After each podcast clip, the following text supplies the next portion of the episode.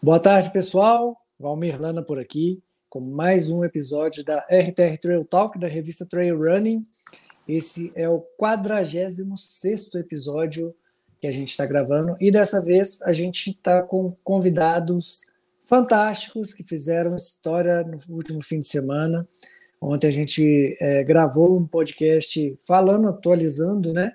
O que, tudo que aconteceu no fim de semana e, obviamente, o assunto principal meu e do Bruno foi a performance dessas três gigantes aqui, duas já muito conhecidas de provas de 100 milhas, a Rosália e a Manu Vila Seca, e tivemos também o debut da Lara Martins na distância de 100 milhas, e que debut, né? Putz, foi maravilhoso, é, já entrando aí no, no seleto time de atletas vamos dizer, de elite internacional.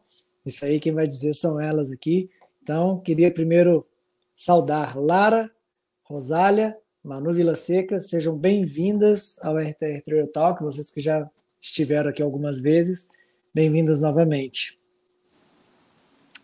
Obrigada, obrigada, Valmir. É, bom, prazer estar aqui novamente.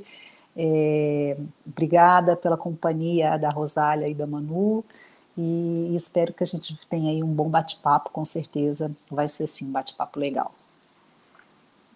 Bem, valeu. Vamos falando em ordem. Pode ir, isso, vai. Então, valeu pelo convite. É muito maneiro tá, a gente estar tá aqui conversando. E foi engraçado que a gente, lá quando foi retirar o kit, a gente, sem, sem marcar, chegamos nós três juntas para tirar o numeral de para a prova, né? Então, assim, foi bem legal. A gente conseguiu trocar uma ideia antes da prova, nós três. E foi bem bacana, assim. Eu adorei. Foi muito maneiro estar com as meninas lá e, e, e estar aqui agora para a gente poder bater um papo sobre a prova. Isso aí. E obrigada, bom, obrigada pelo convite também, fiquei super feliz, contente de, de fazer parte desse podcast aqui com a Rosália e com a Lara e, e poder co contar um pouco, né, de como foi a prova, sempre porque, como você mesmo falou, né, Valmir, a gente fica dando F5, fica refrescando a tela seguindo, mas a gente não sabe o que está acontecendo, né? É, e aí é, é, legal também a gente poder compartilhar um pouco do, do que foi assim a, a jornada de cada uma de nós.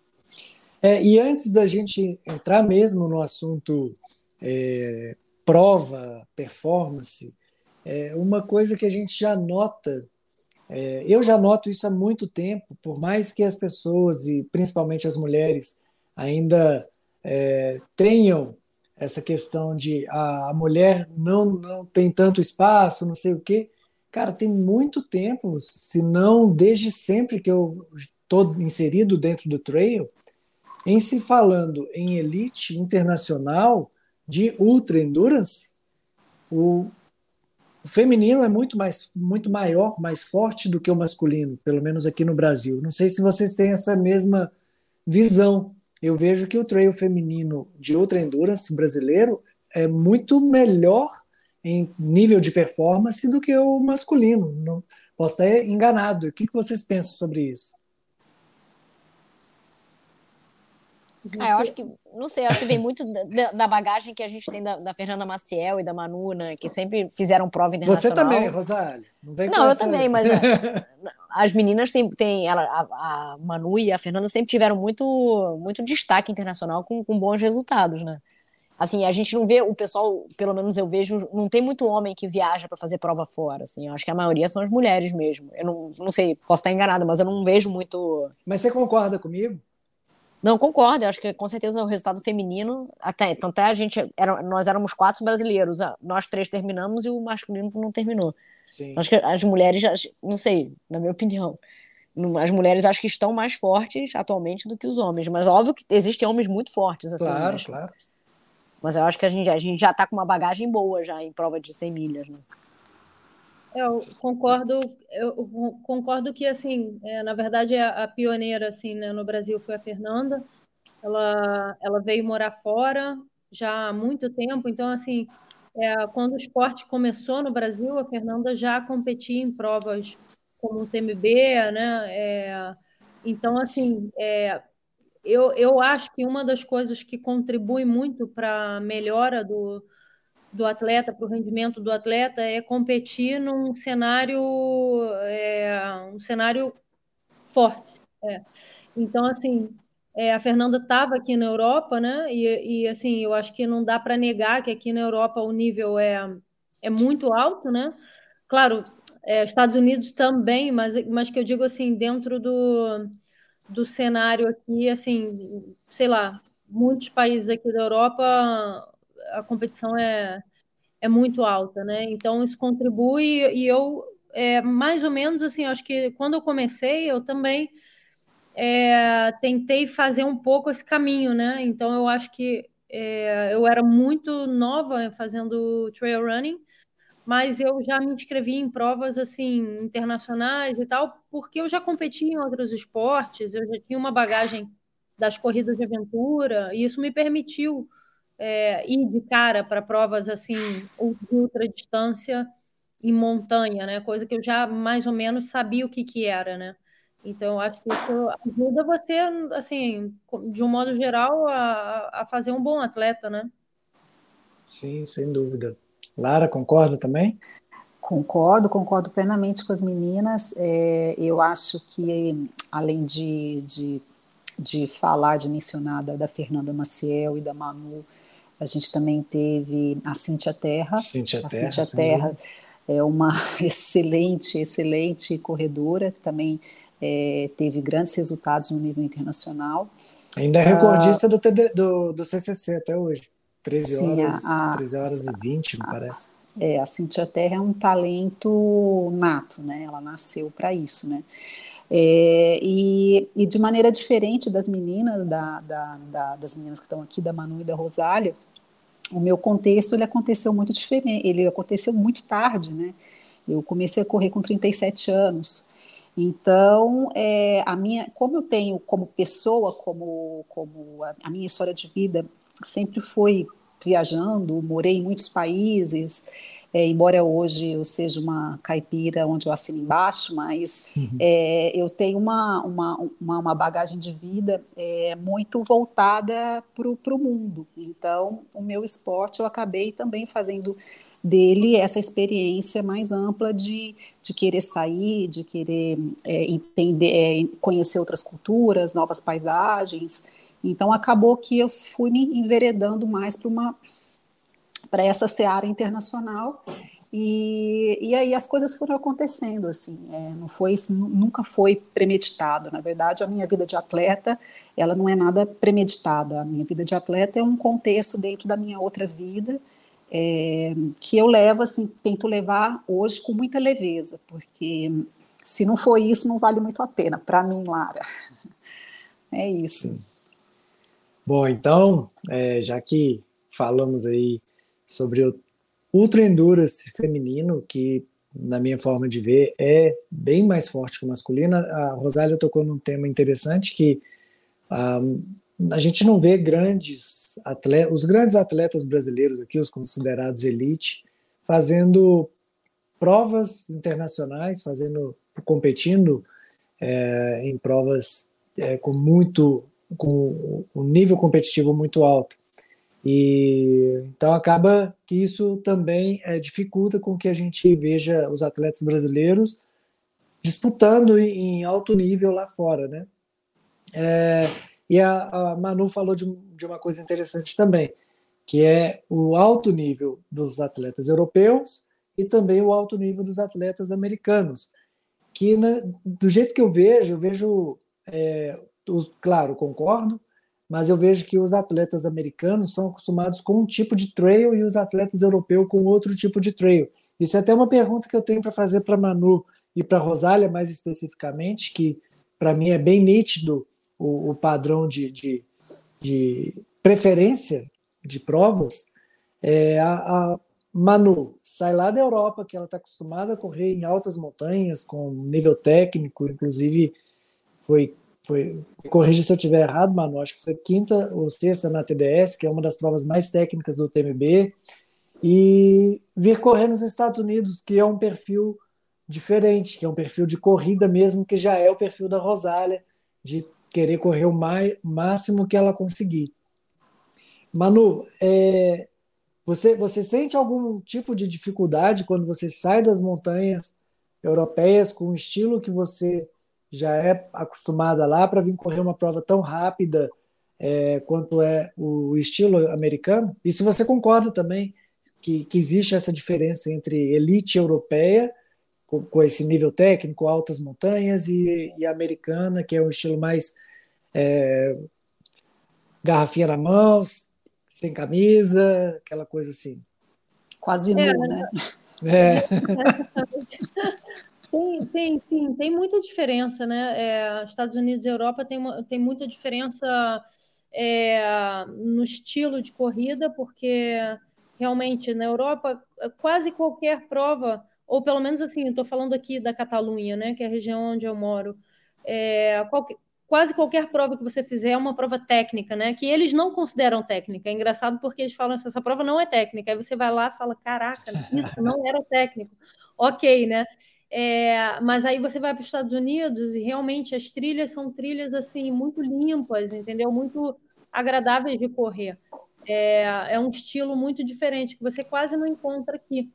E até assim tem uma coisa interessante que eu acho é, que, que eu assim foi uma das coisas que eu, que eu percebi quando eu corri Bryce Million no ano passado é, é que não tem equipamento obrigatório. Então assim É, normalmente não, né? Na Canyons tinha, que era uma quantidade ridícula de, de material, que eles achavam, os americanos, eu estava na casa com os atletas da Craft, eles achavam um absurdo o que tinha hum. que levar. E o que tinha que levar era uma, era, um, era uma jaqueta, sabe? Tipo, assim, ao ponto deles estarem cortando a jaqueta, as mangas e metade da jaqueta virou um baby look com, com uma. Hum um capuz para estar tá dentro do, do, do requerimento, porque, eu, porque, eles achavam que era muita coisa para carregar.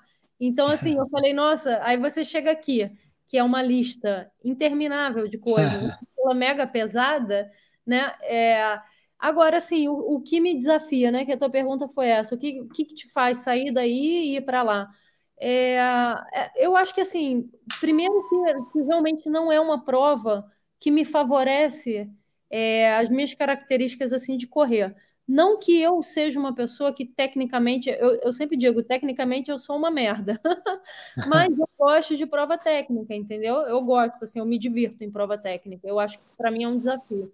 Agora, uma prova de, assim, que, que já é um terreno que você consegue correr muito, é, num, numa condição de muito calor, isso para mim é assim, é tipo assim, é pegar o que é pior para mim, entendeu? O calor é a pior coisa para mim, eu já, eu já sei disso, entendeu? Então, assim, quando, quando eu pego e, e, me inscrevo numa prova com essas características, eu sei que eu tô, assim, dando a minha cara a tapa, entendeu? Eu tô, eu tô me desafiando num nível que, assim, pessoal, porque eu acho que, assim, é, eu poderia escolher um calendário de provas só que, tipo, tem a minha característica, né? Mas, assim, eu acho que uma das coisas legais desse esporte é a questão do desafio, né? De você é, se colocar contra uma coisa que, que tentar superar uma coisa que é difícil para você. Então, isso para mim também era uma coisa que, que, sabe, que eu tinha vontade de, de experimentar, viver essa cultura diferente e, assim, me desafiar nesse sentido, né? Que, que assim, é, pegar uma prova com muito calor e tudo isso. E, e, no final das contas foi foi realmente isso, né? Mas eu tô feliz assim de ter de ter feito, né? De ter conseguido acabar, porque às vezes quando você se depara com tantos, tantas dificuldades, o mais fácil é você parar e seguir adiante é, é o verdadeiro desafio, né? Ô, Rosália, e para você já, já é uma questão que, que já tem definido, assim, né? Até a gente estava conversando lá na, no Congresso de Montanhismo, que é, é, o seu estilo, estilo americano, de provas que você consegue correr, né? Te dá a oportunidade de correr, e encaixa muito com o seu estilo, com o que você gosta, né? Não, pô, eu sou, sinceramente, eu, eu fiz algumas provas lá e eu me apaixonei. Prova nos Estados Unidos, para mim, assim, acho que a energia dos aid stations é uma coisa, assim, é incrível. Tem essa questão de equipamento obrigatório, que também que é uma maravilha, que você corre assim, Sim. quase pelado, você corre sem nada. É muito bom. E tem a questão técnica, que eu não sou uma atleta técnica, eu gosto de corrida mesmo, assim, de, de, de corrida. E eu acho que, assim, eu tento hoje em dia, eu tento, eu tenho essa liberdade, graças a Deus, e eu tento buscar as provas que eu acho que são mais meu perfil. É, então, assim, eu, eu, eu, eu, sempre escolho as, as provas pelo, pelo, pelo tipo de terreno, assim, eu, eu meio que estudo bastante antes de me inscrever. Uhum. E, e essa encaixava perfeito no perfil de prova que eu gosto. Assim, acho que eu dei azar, eu fiz, eu fiz alguns erros de, de no, no calor até, assim, tanto é que na largada eu tava do lado da Manu, Manu, tem certeza que você vai sem boné, não foi, Manu? Tem certeza? Eu falei assim, não, vou. Totalmente. Eu olhei para ela e falei, eu sei que você gosta do calor, mas eu acho que você deveria levar um boné. Ela falou, não, não, me atrapalha. Assim, foi, foi realmente, eu errei mesmo, assim, mas eu sei onde, exatamente onde eu errei. Quando eu entrei no Kuan, no quilômetro 10 e pouquinho, é, eu, eu, não, eu não enchi uma garrafa com água, assim, tinha muito tumulto no aid station, acho que eu me distraí. Assim, foi besteira. Então, assim, eu fiz do 10 pro 20 com 200 ml de água e o isotônico. Então, assim, as meninas estavam lá, tava quente, sabe? Eu parava em todo o riacho d'água para pegar água, me molhar. Coisa que eu não faço nunca, porque realmente eu geralmente eu não sofro com calor. Mas é isso, eu sempre eu, eu busco esse tipo de prova. é o perfil que eu gosto mesmo. Não, muito massa. Ô, Lara, agora vamos falar é, do seu tipo, né? Que você, para mim, sempre foi uma atleta mais técnica, que gostava do, do perrengue mais de, de nível técnico mesmo da prova, até porque é, as suas últimas provas foram nesse estilo, né? Até a quatro, quatro refúgios que você ainda quer voltar, né? Porque não foi tudo que você, tudo que poderia ter sido. E quando você anunciou que você ia fazer essa prova, eu falei assim, ué, por que será que ela escolheu essa prova? E aí agora estou estendendo a pergunta a você. Bom, é, eu, eu, eu sou um pouco o que a Manu falou. Eu sou uma merda em terreno técnico, mas eu, assim, o meu esporte para mim, é, uma das coisas que eu, que eu busco no meu esporte é uma maneira de me, de me melhorar. Então, hum. é de me desafiar, né?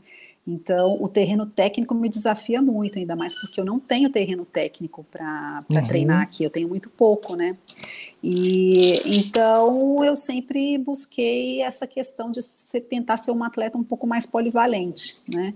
E então eu fui para essa, para essa para esse lado das, das provas mesmo de montanha, terreno mais técnico. Por exemplo, eu fui para quatro refúgios. A quatro refúgios, para mim, é a prova mais técnica que eu já fiz até hoje, embora uhum. É, o ano passado eles tenham cortado, né? Tem um, quando a gente chegou no segundo refúgio, eles mandaram a gente descer por causa da questão climática, né? Então, é, e esse ano eu não consegui voltar é, para a prova, mas é, é, mais uma questão de, de, tentar ser um pouco mais polivalente, assim, de tentar trabalhar as minhas fraquezas, né? É, e sair um pouco da minha zona de conforto e encontrar algum tipo de apreciação é, nessa, nessa questão de, de, de, de, melhorar a fraqueza. Eu tenho conseguido isso com muita paciência, na verdade. E quando eu decidi fazer a Canyons, a Canyons eu, eu falei que esse ano, para mim, ia ser um ano burocrático, porque uhum. eu não fui sorteada na UTMB, eu vi que eu tinha pouquíssimos pontos, e aí, quando saiu o sorteio da UTMB, que eu não tinha sido sorteada, eu falei, bom, é, agora o que, que eu vou, qual vai ser o meu planejamento, né? Aí um, eu olhando as provas, as majors que dava muito ponto, Valdaran para mim o calendário não dá. Aí eu olhei a da, a da a Canyon, né? Eu falei, bom, cara, o que, que eu vou fazer nos Estados Unidos? Nunca sonhei correr Western States, não é, não é, não, não é o meu tipo de perfil. E eu falei, bom, mas às vezes na vida a gente, para a gente continuar na via que a gente quer, a gente tem que pagar pedágio, né? Então foi, é, foi essa visão que eu fui pro para Canyon, com a visão de pagar pedágio. Embora essa visão, é, eu mesmo me questionava se estava sendo muito negativa, eu estava carregando, eu estava carregando dentro de mim essa, essa sensação muito negativa de estar tá indo para uma prova, para minhas primeiras 100 milhas, com o intuito de pagar um pedágio. Mas, ao mesmo tempo, também eu tinha muito claro o que eu, preciso, o que eu queria com ela, que é terminar a prova e fazer a minha prova, de, minhas, minhas primeiras 100 milhas e pronto, e garantir meus oito pontos e aumentar um pouco a minha, minha pontuação para ter mais condição de ser sorteada o ano que vem na UTMB. E então foi, foi com essa com essa cabeça que eu fui. É, os, os Estados Unidos para mim eu tenho uma história assim de muita luta com os Estados Unidos por é, quase 10 anos eu morei um pouco lá entre indas e vindas. Minha mãe ficou quase esse tempo todo fazendo tratamento de câncer lá, com tratamentos experimentais e tudo. Então, assim, para mim os Estados Unidos tem uma história de luta e sofrimento. E eu também não sabia se isso ia pesar muito para mim enquanto eu corresse, né? E na verdade que não, na verdade foi exatamente o contrário, né? Quando eu lembrava da, da vida dela lá, eu falava assim, meu, isso aqui é marolinha que eu estou correndo, isso aqui que eu estou fazendo é marolinha, isso aqui é, é plus, né? Eu estou esbanjando saúde, eu estou sofrendo aqui, mas isso aqui, perto do que eu vivi com ela, né? Várias sessões de quimioterapia, vereditos de morte precoce, enfim. É, então, assim, para mim, o que eu achava que poderia me bloquear, o pedágio, toda, todas, todas essas coisas, no final, foi um grande combustível é, que me levou adiante assim o tempo todo na prova. Eu não tive nenhuma, nenhuma baixa mental durante a prova em nenhum momento. Uai, que fantástico! Isso é raro, né? Em prova de, de 100 milhas, você tem um relato desse aí, é bom demais. Eu ainda não tive essas 100 milhas ainda não, de dar tudo certo, não. É, a Lara, não, ela, Lara, não, é... Lara estreou bem. Não, não, não, mas a, o, o, mental foi bem. Agora, o físico não. O físico tem vários, várias aspas aí que eu tive que trabalhar. Mas o mental, graças a Deus, assim, você falou dos, dos desafios, né? Para mim, o, o sim, desafio sim. de sair correndo, eu achei que ia ser muito mais sofrido. Inclusive, eu comentei com a, com a minha treinadora, quando eu comecei a fazer uns treinos específicos aqui de estradão, falei para ela, olha o negócio é o seguinte, a minha cabeça está uma merda para ficar só correndo. Eu tenho que melhorar isso. Eu mesmo já eu, eu mesmo já vi, eu falei, assim, olha, tem que melhorar isso, né? E eu fui trabalhando isso, né? Mas eu tinha dúvidas se a minha cabeça ia me deflagrar ou não é, durante a prova, né? E graças a Deus não. E quanto quanto que foi mental e quanto que foi físico para você, Lara, nessa prova? Digo assim, é, o treinamento físico que, que você faz é, ele te deixa com o físico ok, mas a sua cabeça te, te derruba. Então, se você está com a cabeça boa, e mesmo que você não esteja com treinamento em dia, você consegue terminar a prova. Quanto que para você foi mental e quanto que foi físico nisso aí? Para você completar 50, tão 50. bem, né? 50, 50, 50. É, 50, 50. Eu não, na, na, na, verdade, eu não saberia dizer assim. Eu não tive uma luta, eu não tive, eu não tive lutas. Assim, a luta mental que eu tive foi por problema da marcação da prova. Marcação uhum. da prova para mim estava muito ruim. Para mim, uma prova bem marcada é aquela prova que você olha, você vê a marcação, quando você levanta o seu olhar, você vê a segunda marcação. E é aí você consegue, você, isso, você consegue com fluidez. E isso não, isso eu não tive, eu, eu não corri com track, porque no Runner's Guide eles falavam, olha, não confie, confie primeiramente na marcação, não confie no uhum. GPS. E na reunião também eles falaram isso. Então eu não corri com track. E, uhum. e a marcação estava, para mim, estava assim, é, uma marcação de, de última categoria. De última categoria. Então, eu corri muito agoniada. Eu ia para frente e para trás várias vezes. Né? Várias vezes. Inclusive, teve, teve uma hora que um, acho que tava um, um, tinha um, um transeunte passando, ele falou: olha, você vai ter que virar ali, porque a marcação está muito ruim. Eu acho que, eu acho que a pessoa estava ali até para avisar, e não era a pessoa da, da, da, da organização. Eu cheguei a me perder Nossa. duas vezes. Então, assim, eu corri muito agoniada. Então, assim, eu tive que dominar o, o, o, meu mental, a parte que eu tive que dominar foi essa parte da agonia, porque uhum. foram 24 horas agoniada por causa da, da, má, da, má, da má marcação da prova. Nossa. É. Ô, Manu, eu, pode falar, pode não, falar. Não, é rapidinho, falar, eu, eu corri com GPX, eu, eu tive essa impressão que a Lara teve também, mas eu, eu, eu com GPX, eu conseguia confirmar os, a marcação e seguir para o caminho certo. Assim. Eu me perdi algumas vezes, mas eu, quando eu, eu olhava o GPX, eu via que estava errado. Voltava e arrumava. Agora, não sei se a Manu correu com o GPX, não, não sei. Eu corria. Eu, eu corri com o GPX, mas ele não dava, é, ele, tava, ele dava off quase toda hora, entendeu? Ele apitava direto. Então, eu realmente, assim, eu não olhei. Eu não olhei e eu fui nas marcas, assim. Eu tinha ele no relógio, mas eu fui seguindo as marcas. Ô Manu, é, uma vez você falou comigo que você tinha uma vontade de correr o Western States e que você ia buscar o Golden Ticket. É, o Bruno me falou ontem que a 100 milhas não deu Golden Ticket, né? É, não, a prova, a Canyon não dava Golden Ticket para 100, 100 milhas. milhas. E, e eu, assim, eu jamais me inscreveria numa prova, quer dizer, jamais tentaria buscar um golden ticket nos Estados Unidos. É, isso que eu pensei. E então, assim, se eu tivesse pensando em Golden Ticket, eu teria feito a prova de 100 quilômetros. Mas eu acho que assim, eu, a minha característica é mais 100 milhas, entendeu? Porque ah, porque eu acho que tem um fator mental muito pesado nas 100 milhas e, e essa é a parte que eu que eu acho que eu tenho pode ser talvez a minha minha maior virtude como corredora é minha cabeça, né? Então assim, grande parte das provas que eu, que eu acabei até hoje, é, eu, eu agradeço a minha cabeça, né? Então, assim, é, eu fui nas 100 milhas mais por causa disso, né? Na verdade, quando eu fui para a Tailândia, a minha intenção era o, Golden Ticket. E na Tailândia, assim, infelizmente, não tive a prova que eu, que eu esperava ter, né? Também foi uma prova com muito calor, mas é, e no final fiquei em quarto lugar, então os, o Golden Ticket era só para as primeiras duas, então Isso. não rolou. É. E, o Manu, você teve que fazer algum tipo de adaptação mais drástica assim, na sua forma de treinar para essa prova? Porque por uma prova mais corrível, é diferente de treinar para as provas da Europa, né?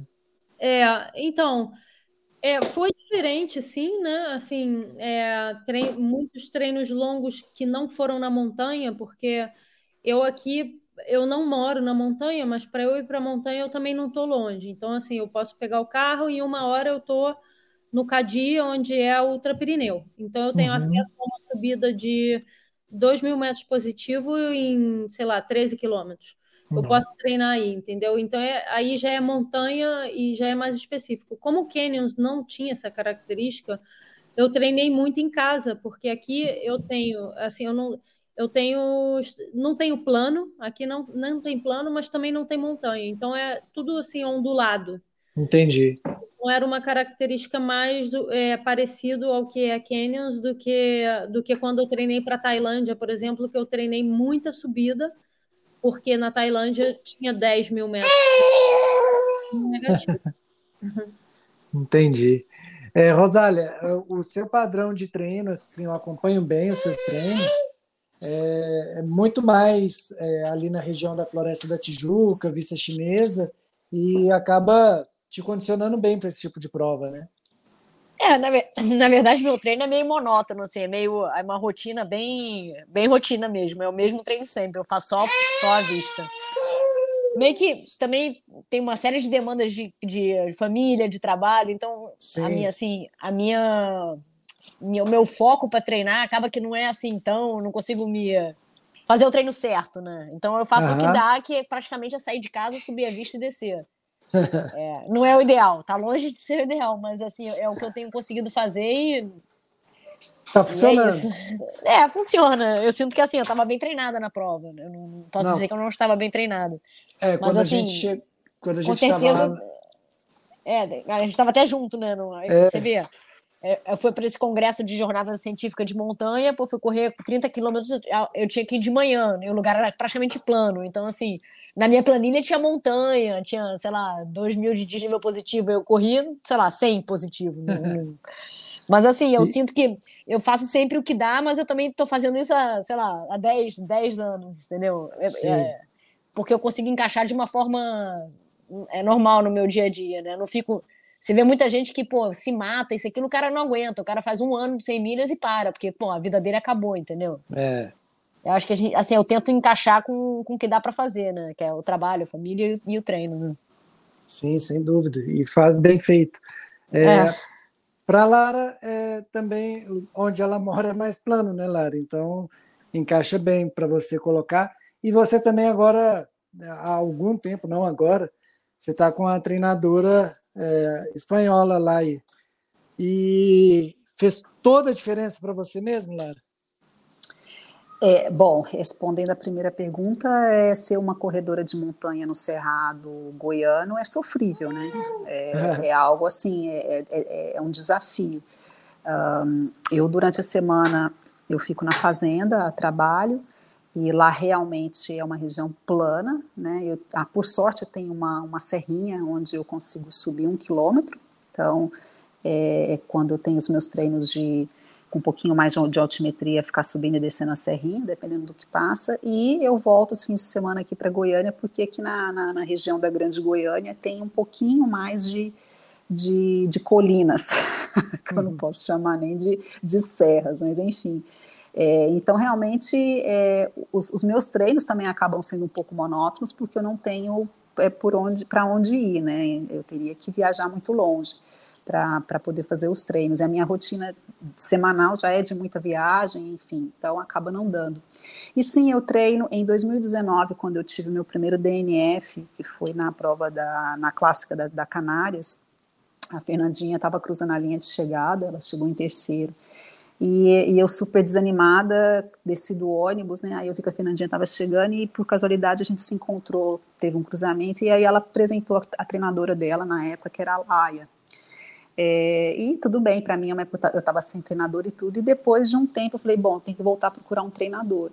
E eu não realmente não estava me encaixando com, com os treinadores aqui. Então eu resolvi, mandei uma, uma mensagem para a Laia, perguntando se ela treinava pessoas normais. Aí então, desde 2019, assim, que eu treino com ela. É, e, e, o interessante é que a gente vem numa crescente assim de, de, de, conhecimento, uma conhecendo a outra, o estilo de trabalho. E eu posso dizer que nesses últimos dois anos, assim, é, foi onde eu tenho percebido o meu maior crescimento como atleta e, e fazendo metade do que eu fazia, né? É, eu desde que eu treino com a Lai, eu não tenho nenhuma lesão, né? E assim, se você me falar o que, que você treinou para Canyons, é risível. Eu tenho até vergonha de falar os meus volumes de treino, de corrida, enfim. Mas é o que encaixa muito comigo, é, com meu estilo de vida, com o que meu corpo suporta, enfim, com a minha idade. Então, assim, eu vejo que hoje ela tem uma, uma visão muito mais ampla do que eu sou, eu muito mais ampla do, do, do tipo de treinamento que ela me passa. E, e, a gente tem se dado muito bem, eu estou muito feliz com ela. Eu, eu nunca, eu falando a verdade, assim, eu nunca imaginaria é, ter os resultados que eu estou tendo né, com, com ela. E agora, entrando na prova mesmo, né, que é para isso que a gente está aqui. É, a prova ela, é, ela, é realmente assim, toda corrida ou tem alguns trechos assim que ela é, surpreende, tem alguma dificuldade em terreno, não estou falando do clima. É, te surpreendeu em alguma coisa aí, Rosália? Cara, eu, eu, fiquei impressionada com a beleza da paisagem. Não sei se as meninas hum. sentiram isso também do American River, aquele trecho que a gente vai margeando o rio. Cara, foi uma das coisas mais lindas que eu já vi na minha vida. Foi muito bonito. E assim, eu achei, cara, a prova assim, super bem corrível, bem, bem como eu me imaginava mesmo. Teve um bastante desnível positivo também. Gostei da prova. Era bem o que eu imaginava, só não imaginava que ia ser tão bonita. Realmente me impressionou a beleza da paisagem. Achei bem legal. E vocês, meninas? A Matias Ma também quer Manu? participar. Bom, é, eu, eu assim, eu, quem tem pernas corria, correr, correria a prova inteira. Não, ela é, ela é uhum. é 100% corrível. Tanto é que quando eu estava no PC, que é o que era o, o CAL, é, acho que é o CAL, é, que, porque a gente vai até Forest Hill e faz um bate-volta, então a gente acaba passando em, em, alguns PCs duas vezes. Então tinha esse cal você chegava, depois você subia até Forest Hill e descia. Quando eu cheguei no cal, estavam chegando os dois primeiros corredores já do bate-volta do Forest Hill. E uhum. correndo a ritmo alucinante. Então é uma prova que dá para correr inteira, assim. É, foi é, lindo. A... Eu, vi, eu vi eles passando também, cara, tava maravilhoso. É, né? é. Tava assim, mó guerra, mó luta os dois, foi maneiro de ver. É. Agora, quanto à paisagem, eu assim, realmente não foi uma paisagem para mim estonteante, não foi algo que me deu, que tirou o meu, que tirou a minha, os meus olhos, assim, ó, oh, que bonito, que lindo, estou correndo num lugar lindo. Não, eu não achei isso para mim. É, e principalmente aquela coisa de ficar dando voltas, ficava dando volta, às vezes escutava é, carros passando de freeway, de highway, é, então, assim, é, pela paisagem, não. Pela paisagem é uma prova, para mim, até bastante monótona, inclusive. Assim, não tinha muita mudança de paisagem, as, os mesmos tipos de trilha, é, o mesmo terreno, não variava nada, às vezes uma pedrinha para subir ali até o Cauã, mas assim, assim não, não foi uma coisa que fez a minha cabeça, não, em termos de, de, de, de prova mesmo, de paisagem. Manu? E, então, é, eu, eu concordo com a Lara nesse sentido. É, bom, você falou assim, ó, A prova é corrível? É 100% corrível, sim. Mas aí é, é a questão, tem lugares que, na minha opinião, não valiam a pena correr, para mim, né? É, isso é então, é verdade. É, sei lá, quando a gente, a gente chega, os primeiros cinco quilômetros são rapidíssimos, você chega em No Hands, depois você pega uma trilha e você começa a meio que subir para poder chegar no, no ponto de, de abastecimento que se chama Cool. É, aí você tem umas rampas assim de subida que você pode correr. Mas eu, eu quando eu tinha feito esse trecho correndo é, com Gerard, no, sei lá, alguns dias antes, eu falei, eu não vou correr isso na prova de jeito nenhum. Porque é muito no começo, assim, eu acho que não vale a pena. O tempo que eu vou ganhar aqui, eu vou perder depois, entendeu? Então, assim, uhum. É... E, eu, e, eu, e eu subindo ali, lembrei de você falar isso, Manu. E obviamente eu parei, abri meus, meus bastões e fiz o mesmo. Não, não, inclusive eu vou dizer uma coisa, eu assim, eu tinha deixado os bastões no, num ponto de abastecimento como uma emergência. E eu acho até assim, como, como a prova deu errado para mim muito antes do que eu pensava que ela poderia dar, eu, se eu tivesse os bastões, eu acho que eu teria sido mais eficiente, sabe, em alguns trechos. Então, assim, é, a questão do corrível sempre, é, eu acho que sempre é uma questão muito pessoal, porque depende de como você está se sentindo naquele momento, ou depende do ponto da prova que você está. Então, de repente, é muito cedo para queimar as pernas, ou de repente é tarde demais e já estou muito cansado, entendeu? Então, eventualmente, qualquer prova que tem desnível, né? Vai ser uma prova que você vai, vai acabar andando, que tem desnível assim, mais ou menos considerável, vai, você vai acabar andando em algum momento. E diferente de, por exemplo, eu quando fiz ultravassando na Suécia, foi uma prova de 90, é, que tinha, sei lá, nos 90 tinha 700 metros de desnível. Eu não corri nenhum metro. Eu, quer dizer, eu não corri, eu não andei nenhum metro. Foi a primeira prova que eu falei, cara, primeira vez na minha vida que eu faço, e eu levo anos correndo, que eu faço 90 quilômetros correndo direto, entendeu? Porque isso nunca tinha acontecido. Então, aqui, é, eu acho que é essa questão. Já, já o, o lance da paisagem, eu também concordo com a Lara, que para mim não me tirou fôlego em nenhum momento assim a paisagem, porque é uma paisagem. A, a paisagem que eu estou acostumada aqui é uma paisagem super alpina, sabe? De, sei lá, de você estar tá numa cresta, de você ter assim uma imensidão do teu lado. E lá não tinha isso. Era, eram trilhas. Eu, não é que eu não gostei, eu gostei, eu achei bonito, mas assim, é, eu acho que eu gostei mais da, do flow que tinha nas trilhas, que eram trilhas que não eram técnicas e te permitiam correr sem se preocupar com aquela coisa de ai caramba, onde é que eu vou botar o pé? Porque aqui você tem que estar olhando para o chão o tempo todo. Lá você conseguia correr com a, cabeça mais em pé, entendeu? Então isso foi para mim foi uma coisa legal, foi um alívio assim, poder estar na trilha e não estar preocupada em tropeçar e cair de cara no chão. É, diferente daqui, assim. Mas, assim, eu acho que tudo isso soma para o fato de que foi uma prova diferente, né? E eu acho que tudo que é diferente é positivo, assim, no final das contas é, é mudar um pouco o jogo, né? Como disse a Lara, eu concordo também essa questão da, da, da tentar melhorar as suas, as suas debilidades, né? Então, assim, poxa, se eu tenho dificuldade nesse tipo de terreno, então, cara, vamos lá, vamos tentar, vamos tentar melhorar e, e tentar ser uma atleta mais completa, né? Então, acho que nisso, assim, foi uma prova que, para mim, foi, foi. Eu fiquei muito, muito feliz, muito satisfeita de poder fazer essa prova. Que massa. É, eu estou olhando aqui exatamente a progressão da prova de vocês três e o que eu consigo entender bem aqui é que o início de prova da Rosália, ela perdeu muitas posições. Na, no quilômetro é, 10, mais ou menos, ela perdeu 16 posições, depois 11, depois 51, e aí só lá no 78 que ela perdeu mais algumas posições, nos demais ela foi ganhando muitas posições. O da Manu, ela perdeu algumas posições também no início, do 10 até o 30, e a Lara ela foi mais constante nesse sentido. Ela perdia uma, ganhava duas, perdia duas, ganhava quatro. Me pareceu, um pouco, me pareceu mais constante a Lara e a, a Rosália é, teve um início tô falando segundo o que tá me dizendo aqui o site. Não, mas é, é, verdade, assim, no quilômetro 40, sei lá, eu sentei na trilha e eu falei, ah, vou parar, não aguento mais. Eu tava tonta, tava me sentindo mal. Aí vomitei, vomitei, vomitei. Aí todo mundo parava, perguntava se eu tava bem.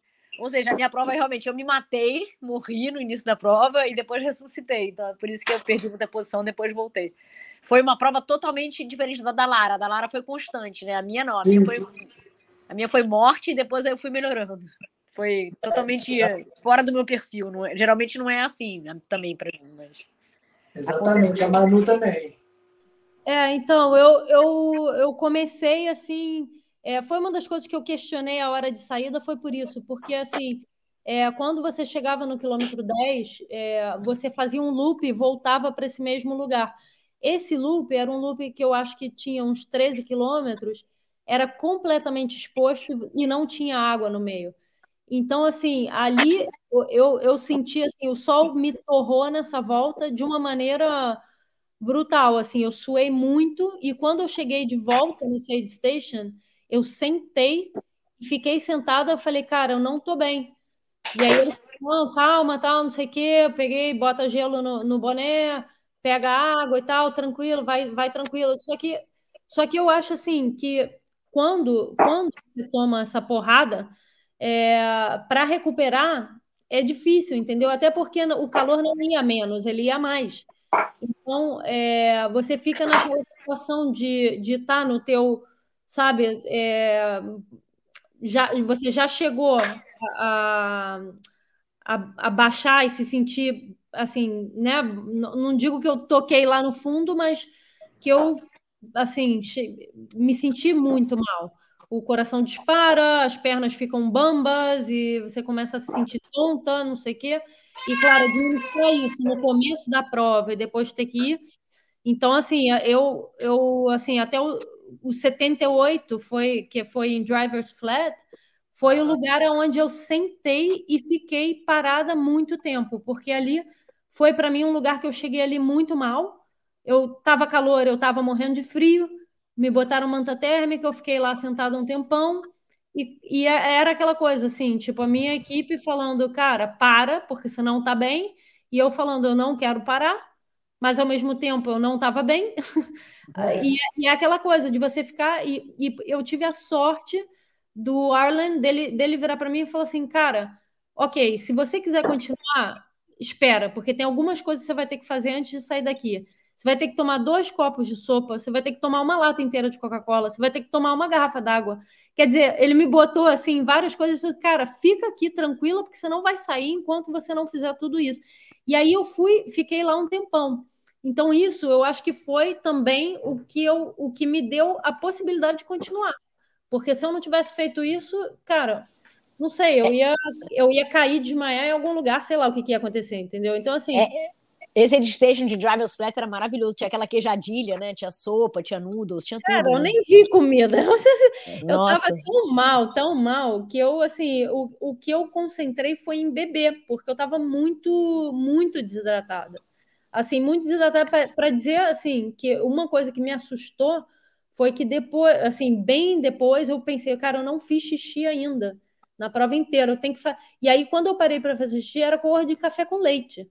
Aí eu fiquei assustada, entendeu? Porque eu falei, cara, não, não tá, isso não tá legal, né? Então, assim, é, que enfim, é a consequência de uma coisa vai levando a outra, aquele efeito bola de neve que é, você tem que conseguir administrar de alguma maneira, mas que eu acho que a maneira de administrar isso é parando mesmo. Chega uma hora que você tem que parar e fazer um, entendeu? Tocar o botão lá do on, off e, e, começar tudo de novo, né?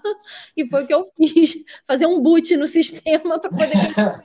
o boot sempre funciona. É. Mas, mas você, você, chegou a passar mal, assim, coisa de estômago, ou foi mesmo mais sintomas meu... de desidratação mesmo? Então, o meu estômago doía muito é, assim, a vontade de vomitar, eu não consegui vomitar, mas eu tinha muita vontade de vomitar, então cada hora que eu botava alguma coisa na boca, tipo, voltava, mas eu não vomitava, e eu tava assim, cara, o que, que eu faço para vomitar? Porque eu acho que se eu vomitar eu vou me sentir melhor, mas eu não conseguia, então, então o que eu tinha era uma dor no estômago, que na hora de correr o impacto do aquela, né, ah, aquela eu, eu dor, É, aquela que eu acho, assim, falando com todo mundo, o Gerar, por exemplo, o Gerar nunca tem problema nem de calor, nem de estômago, nem de nada. Ele teve muito problema de calor, ele teve, ele teve problema de estômago, falou, cara, meu estômago doía de uma maneira, eu falei, cara, o meu também. Então, eu acho que essa dor no estômago, eu acho que está vinculada com o calor, com a desidratação, porque foi uma coisa assim que muita gente relatou ter, ter dor, assim, muita dor. E é uma dor que, assim, realmente, quando você corre, dói. Então eu dói, dói a barriga, né? Dói o estômago, é horrível. É. E descendo é pior ainda, né? Que você fala assim, às vezes você fala, cara, eu quero andar na descida porque a dor é, é, é muito insuportável, né? É, você falou aí até do Gerar. A hora que eu olhei ele, teve uma hora que eu estava olhando, ele estava em segundo. E é. ele, ele, completou, mas ele completou quebrado, né? Sim, ele parou. Então, em, é, quando eu cheguei em Forest Hill, o Arlen me falou que o Gerard tinha parado. E aí eu fiquei assim, eu falei, mas cadê ele? Ah, não, ele tá, ele tá dormindo, tá descansando. E aí eu fui, eu continuei, né? E aí eu, eu, eu sofri muito por pensar que ele tinha parado, porque é, eu sabia que no dia seguinte ele ia se sentir, ele, ele ia se arrepender, especialmente porque eu teria acabado. Então, é assim, poxa, a gente veio aqui, você acabou e eu não, né? Aquela sensação que a gente não quer, né? Então, é, eu fui sofrendo com esse sentimento. E aí, quando eu cheguei é, em Auburn, quando eu acabei a prova, o meu telefone, a bateria tinha morrido por causa do calor. E eu não consegui falar com ele. Eu fiquei esperando para ver se ele pegava uma carona com alguém, se ele aparecia, até que a, a prova de 50K começou a chegar. E a MK, que é da minha equipe, quando ela chegou, ela falou: o Gerard está chegando. Eu falei: quê? Ela é, não, o Gerard tá chegando. Eu falei, não, o Gerard parou. Ela falou, não, o Gerard tá chegando. Eu acabei de, tipo assim, eu cruzei com ele, ele tá, ele tá quase chegando. Aí eu fiquei assim, foi uma coisa que eu fiquei completamente assim, desconcertada. Tava até com a Lara, eu acho, ali sentada conversando. Eu falei, gente, como assim? E aí ele chegou, e aí foi para mim assim, foi, putz, foi a melhor coisa do mundo, né? Porque eu falei, cara, que bom, você, você não sabe o que você sofrer isso, especialmente assim, porque eu sabia que estaria tudo bem, mas o que eu estava sofrendo é com o fato dele não acabar a prova e depois ficar com aquela sensação ruim, né? Sim, sim, isso aí é, é horrível. É, ô, Lara, e comenta aí dessa evolução sua da prova. Foram poucas ultrapassagens, tanto sua quanto outras pessoas te ultrapassando, né? Você conseguiu manter uma prova bem regular. Aqui o número maior é. que tem aqui é no quilômetro 10, você passou quatro pessoas, depois é, a, minha, a, minha, a minha quebra foi no final, foi no, no entre Drivers Flat e Clementine, nos 12, que a Manu exatamente comentou ah. dessa coisa do estômago, que o estômago, o impacto da, da corrida. Mas assim, voltando no começo, né? Quando eu, eu larguei, eu, bom, larguei, sempre, eu sempre faço a minha prova, não faço a prova dos outros, né? É, não importa quem está na frente, quem está atrás.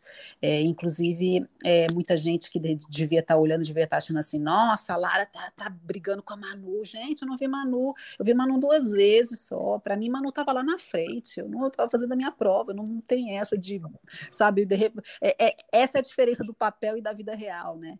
É, mas assim, eu estava muito feliz, Valmir, porque eu quebrei é, na Milt com 5 horas de prova, eu quebrei na TDS com 8 horas, e nessa eu fui quebrar com 16. E eu sei exatamente por quê. Nas outras eu não sabia, nessa eu sei por quê. Foi uma parte da estratégia de nutrição que me passaram. E que bom que eu hoje sei que é uma coisa que já vai ser né, mais fácil da gente ir melhorando. Então, assim, é, da, da, a, as minhas sensações de TDS para Canyon melhoraram muitas, então assim, eu não tenho não tenho que reclamar. Agora, no final eu tive essa quebra, né? Eu tive que começar a, administrar a partir do, da parte final, não, a partir do ponto 120 mais ou menos. Esses, esse trecho era um trecho de quase 14 quilômetros só, bem plano, bem rolado. Inclusive a, a menina que estava em quinto, né, que ela me passou, que inclusive depois a gente poderia comentar sobre isso, que é a questão de pacers, como faz diferença os pacers né, a partir de Forest Hill. Meu Deus, ela estava com uma pacer e eu estava em quinto. Eu nem sabia em que posição que eu estava, fui saber depois, mas assim, enfim, elas elas, elas eu só via assim umas vozes de umas, de umas meninas se aproximando, uma, falando alto. Eu falei assim, gente, quem que tem energia para falar tão alto assim, com 120 quilômetros na perna, né? Fiquei pensando, né? E aí quando eu vejo, passou elas com passou uma, uma duas jovenzinhas com é, uma era pacer, né? E aí eu fui, eu fui acompanhando até um certo ponto, mas nesses 14 quilômetros simplesmente a sensação que a Manu falou do estômago doer com o impacto da corrida, né? Aí eu tive que fazer 12 quilômetros de, de, de trekking até eu chegar no penúltimo PC, aí eu consegui dar um jeito no estômago com gelo, e aí eu consegui acelerar de novo para terminar a prova antes das 24 horas, né? Mas assim, o que eu posso dizer é que eu fiquei muito feliz com a questão climática, né? Que não não me afetou o calor, calor assim na parte hard, ela não ele, ela não me afetou. Acredito que o que eu tenha tido desse problema estomacal foi por uma questão de, da, da estratégia nutricional que me passaram, mas depois eu também tenho que rever isso. E, e assim, o que eu posso dizer, por exemplo, das, das é, eu fiquei em sexto, né? Da, eu prestei atenção nas, na, nas meninas que voltavam, porque como, como a gente faz bate-volta, eu comecei a ver quem estava voltando, tanto menina quanto menino. Todas as meninas voltaram com Pacers. Todas as meninas voltaram de Forest Hill com Pacers. Da primeira à quinta, todas tiveram Pacers. E faz muita diferença. Eu vi que faz muita diferença. Então, assim, eu fiquei muito feliz é, pelo meu resultado, porque é, eu fui carregando muito peso nas costas, porque eu não sei se é, o dropback estava, o primeiro estava no quilômetro 80 e eu estava planejando chegar às 11 da noite, e se eu tivesse alguma questão climática de frio, precisasse de uma, de uma segunda pele, como eu precisei na mil, tinha estanquinhos eu não tinha. É, e se eu precisasse, eles falavam que você tinha que levar duas, duas lanternas, mas uma, uma podia ficar no, no drop bag. Mas o que, que vai adiantar você ter uma, uma lanterna no, no drop bag se a sua que você estiver usando falhar? Então eu levei isso tudo na mochila, né? Então eu via as meninas correndo com a mochila flat, a mochila flat. E eu tava assim, tava, tava um jumbo, né? Tava, tava, tava correndo. Então, assim, é, todas essas questões me fazem ver muito mais e me fazem valorizar muito mais a minha conquista nesse, nesse sentido, assim. E o meu grande desafio foi, foi realmente esses 12 quilômetros que eu tive que fazer no trekking, assim, e cada passo doía bastante mesmo no, no trekking. Ô, pessoal, vocês, quem já tiver tido essa experiência, a Lara falou aí do pace, eu nunca tive essa experiência de correr com pacer. Alguma de vocês já teve? Eu tive nessa prova a primeira vez. Eu nunca tinha corrido com pacer. E faz mesmo essa diferença toda?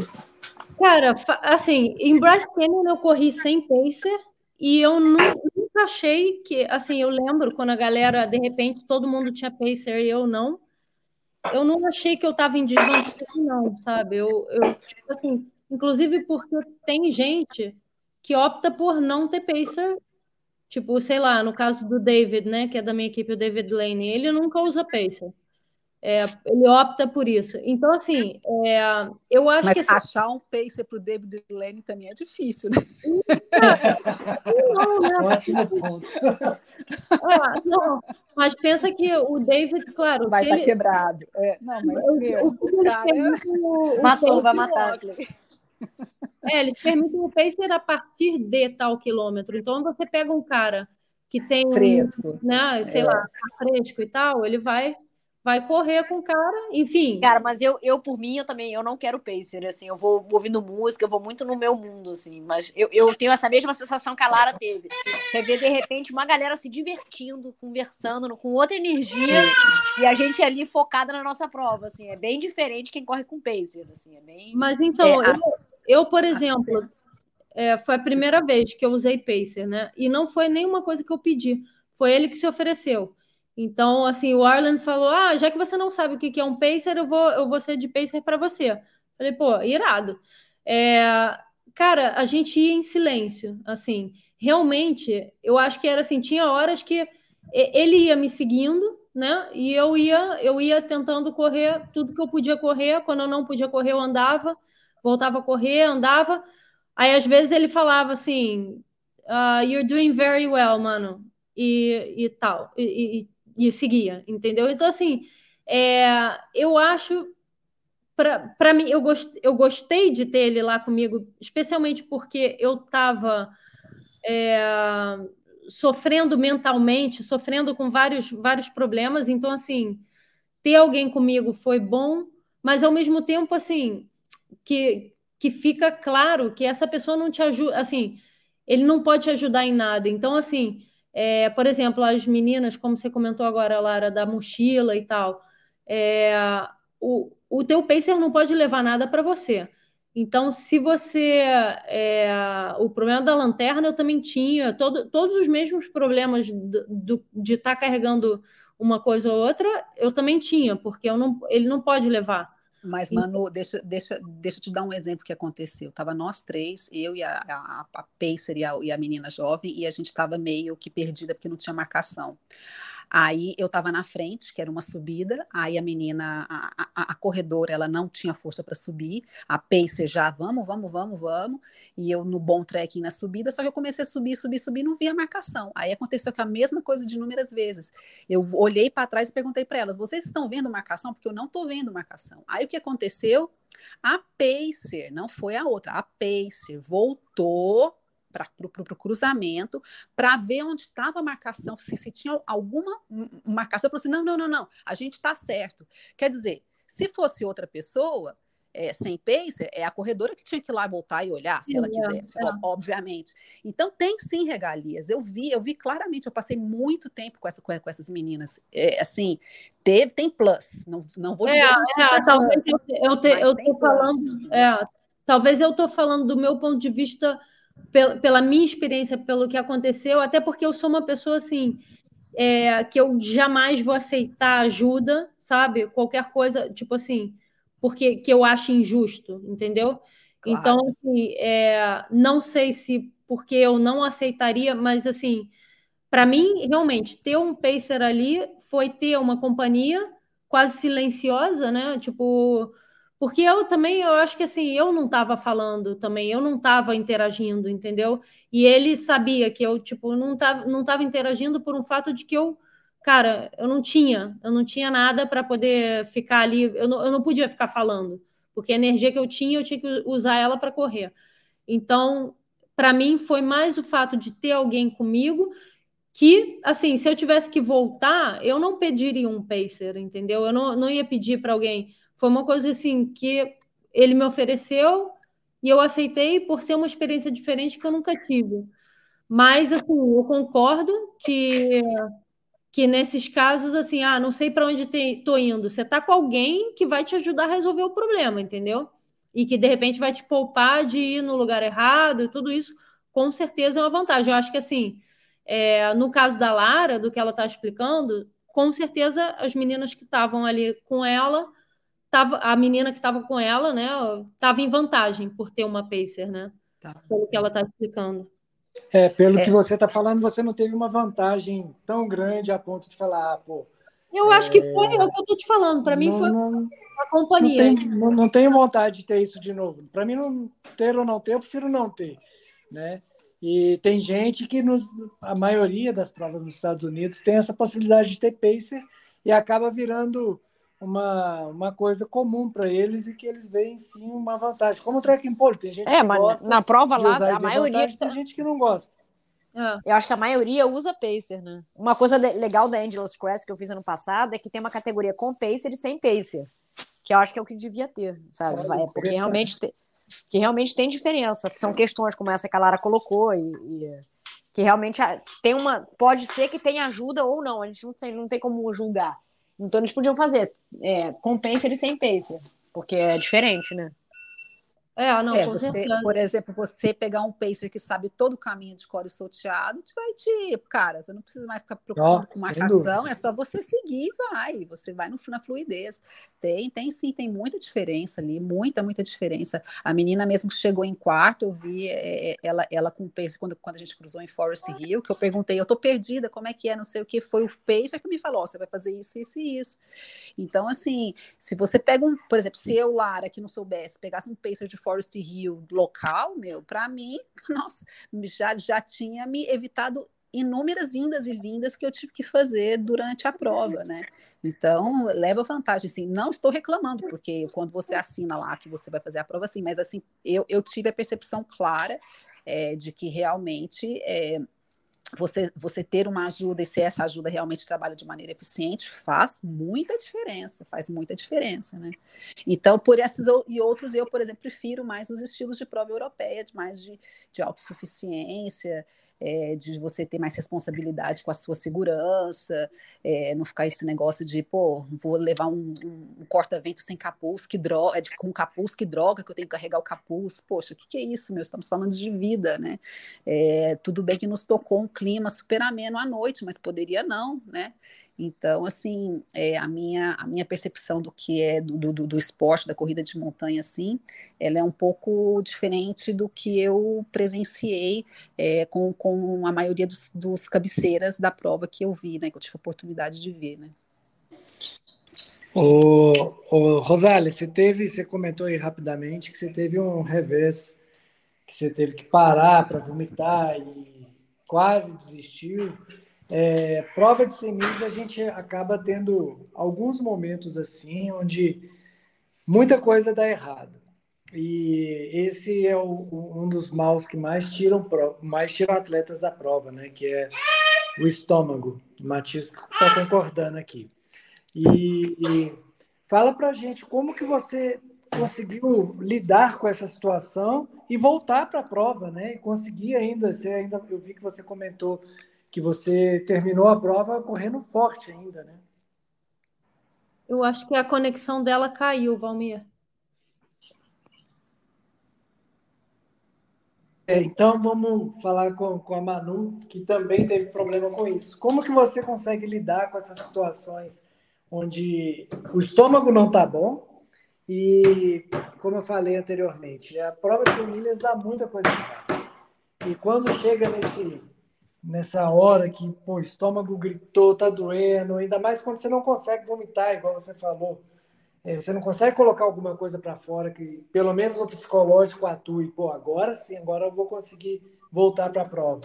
Como que você conseguiu lidar com essa situação para voltar a correr a prova e, e terminar tão bem?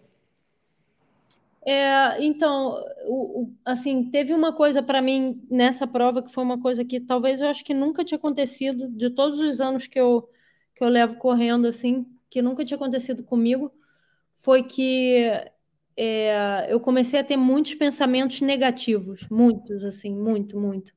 E para mim era como, assim, era quase me sufocava aquilo, entendeu? Porque era, era era muito ruim, assim, muito, muito pensamento negativo. Eu normalmente eu sempre penso positivo, eu tenho a cabeça assim super forte.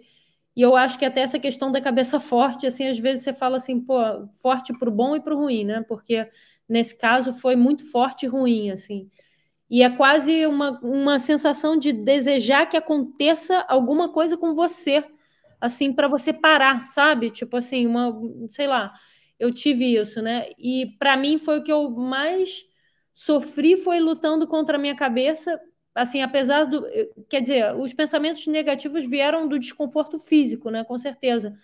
Mas é, para mim foi muito mais difícil lutar contra a minha cabeça do que lutar contra as minhas sensações ruins físicas.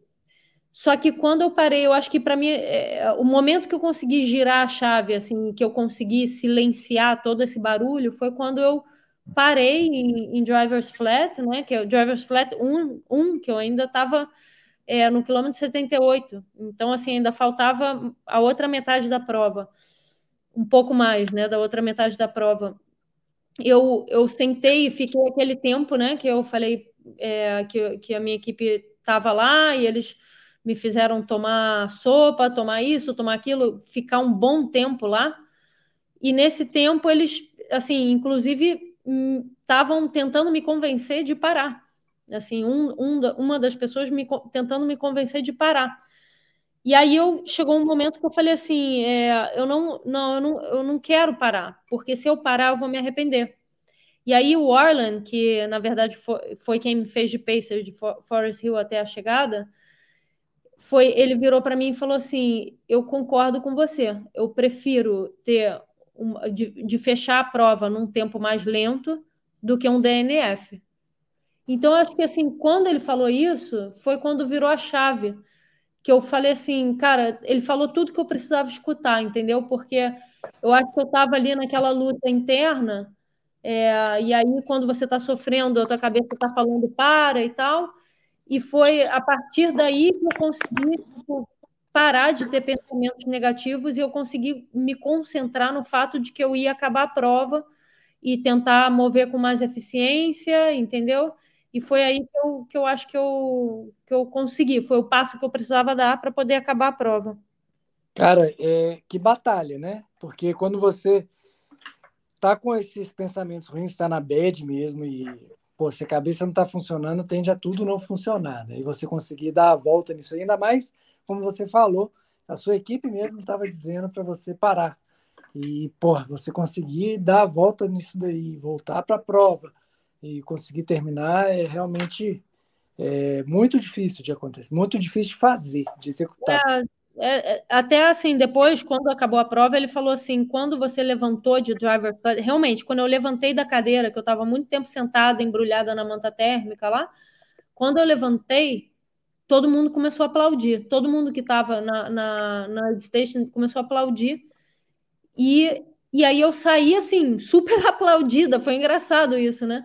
E aí ele falou, teve um cara que veio falar comigo que ele falou assim, eu não acredito no que acabou de acontecer, porque eu achei que ela tinha levantado para ir para a ambulância.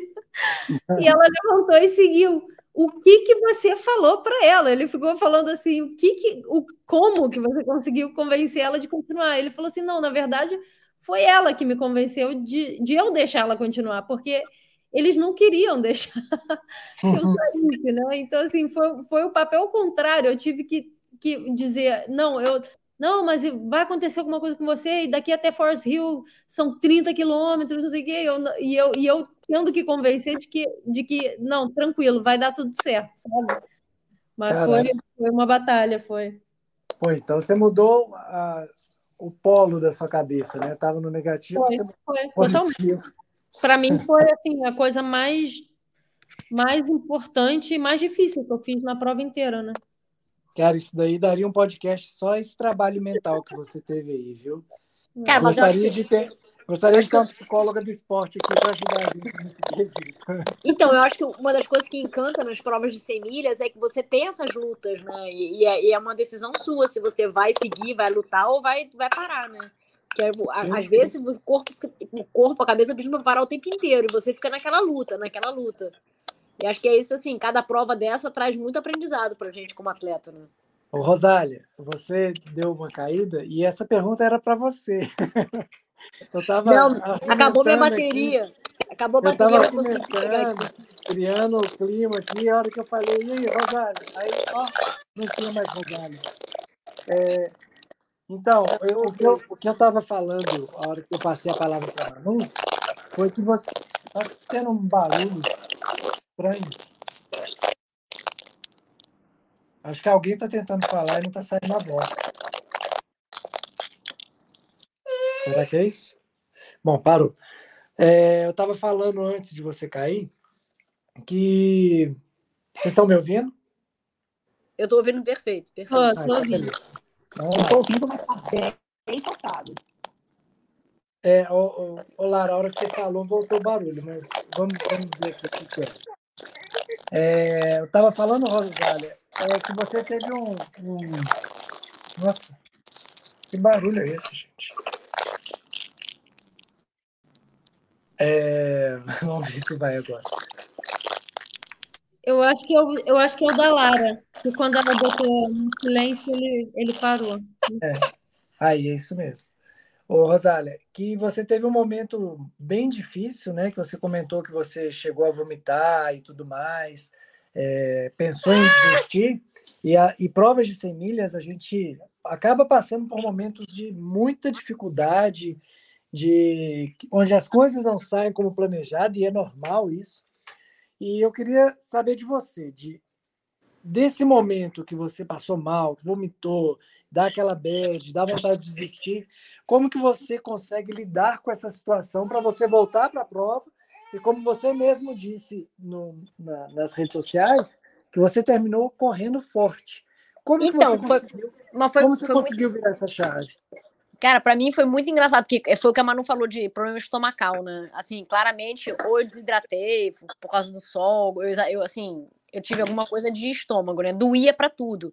Então, assim, eu corri com muito desconforto, tava muito ruim, tava doendo tudo. Eu falei, cara, não, não preciso ter esse sofrimento, sabe? Isso aqui não é para ser tanto sofrimento assim. Então eu sentei no, no, na trilha, eu tava entre o. Eu tava entre o Aid Station e outro, não esqueci o nome deles agora, mas é depois do Kun 2. Depois Kun 2 e o, e o, e o próximo. Tinha, sei lá, 10 quilômetros entre um e outro. Eu tinha corrido um quilômetro. Aí eu falei assim, sentei na trilha, falei, cara, não aguento mais.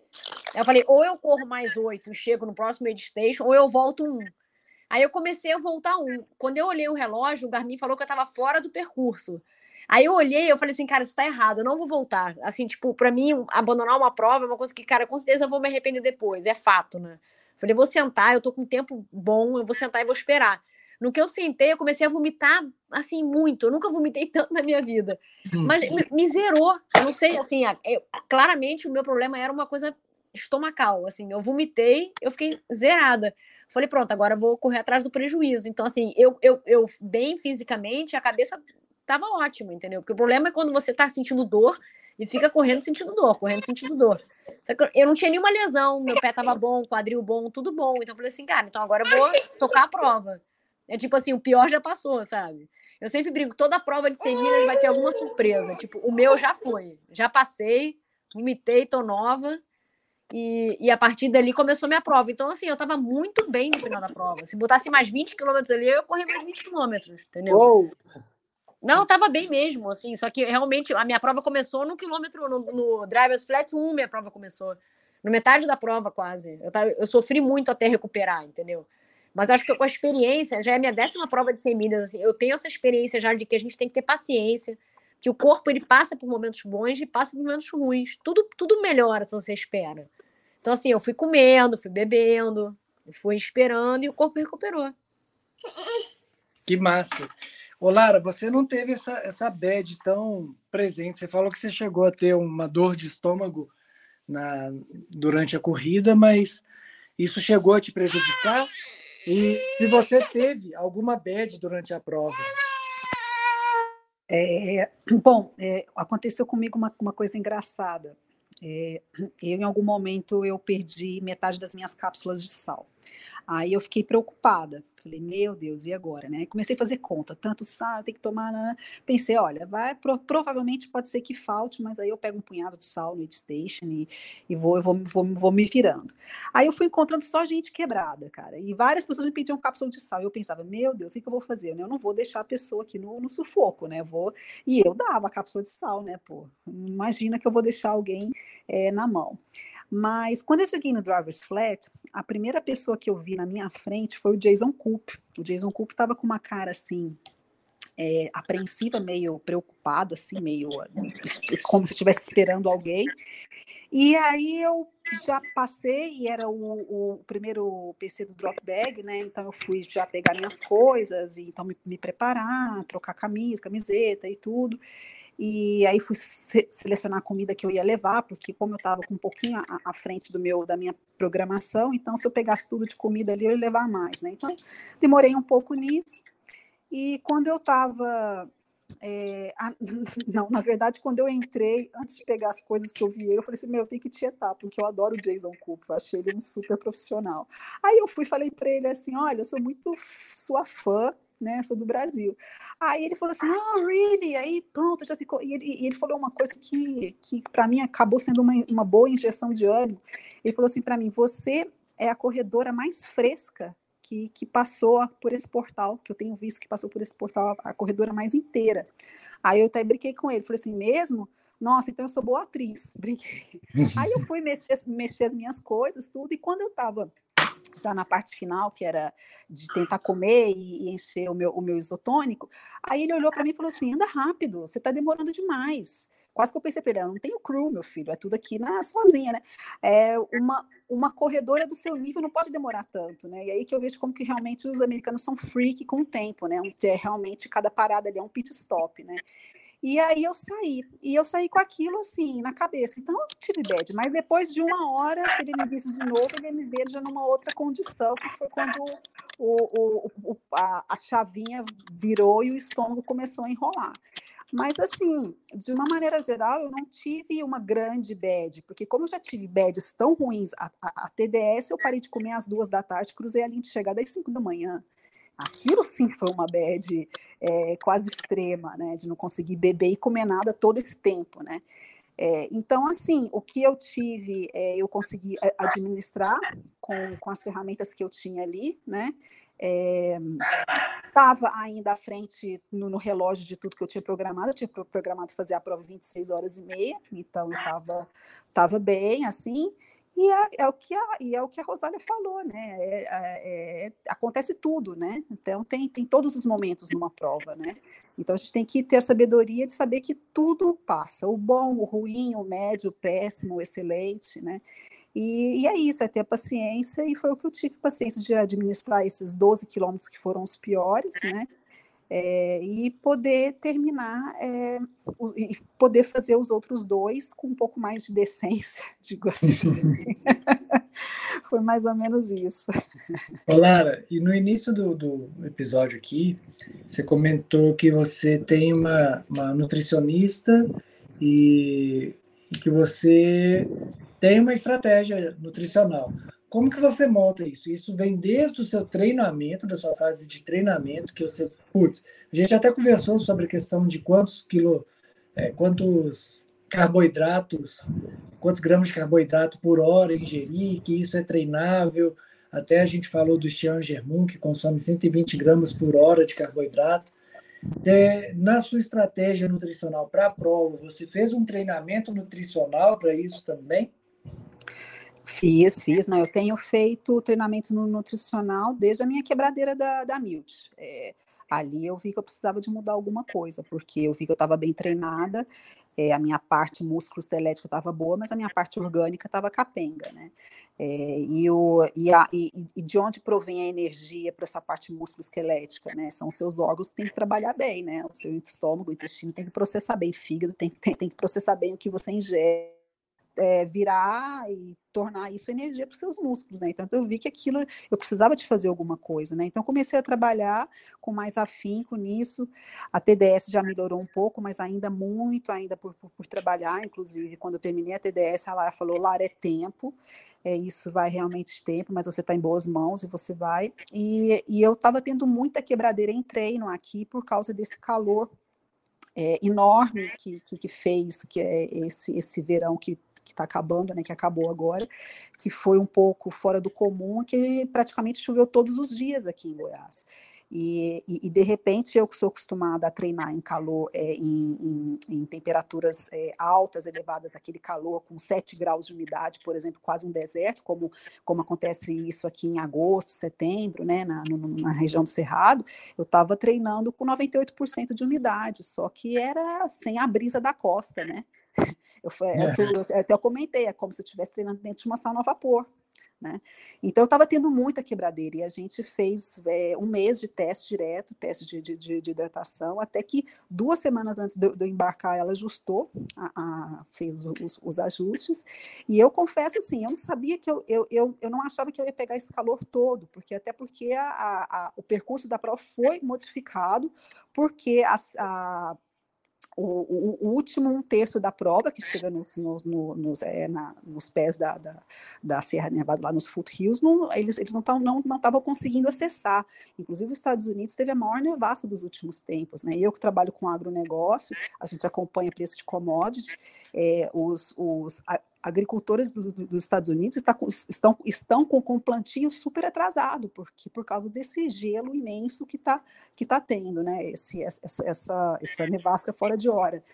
Então, assim, eu fui eu desembarquei em São Francisco quatro dias antes, São Francisco com um frio horrível. Eu pensei assim, bom, eu tenho que adaptar meu corpo ao frio. Fazia muito tempo que eu não, que eu não, que eu não corria em ambiente frio.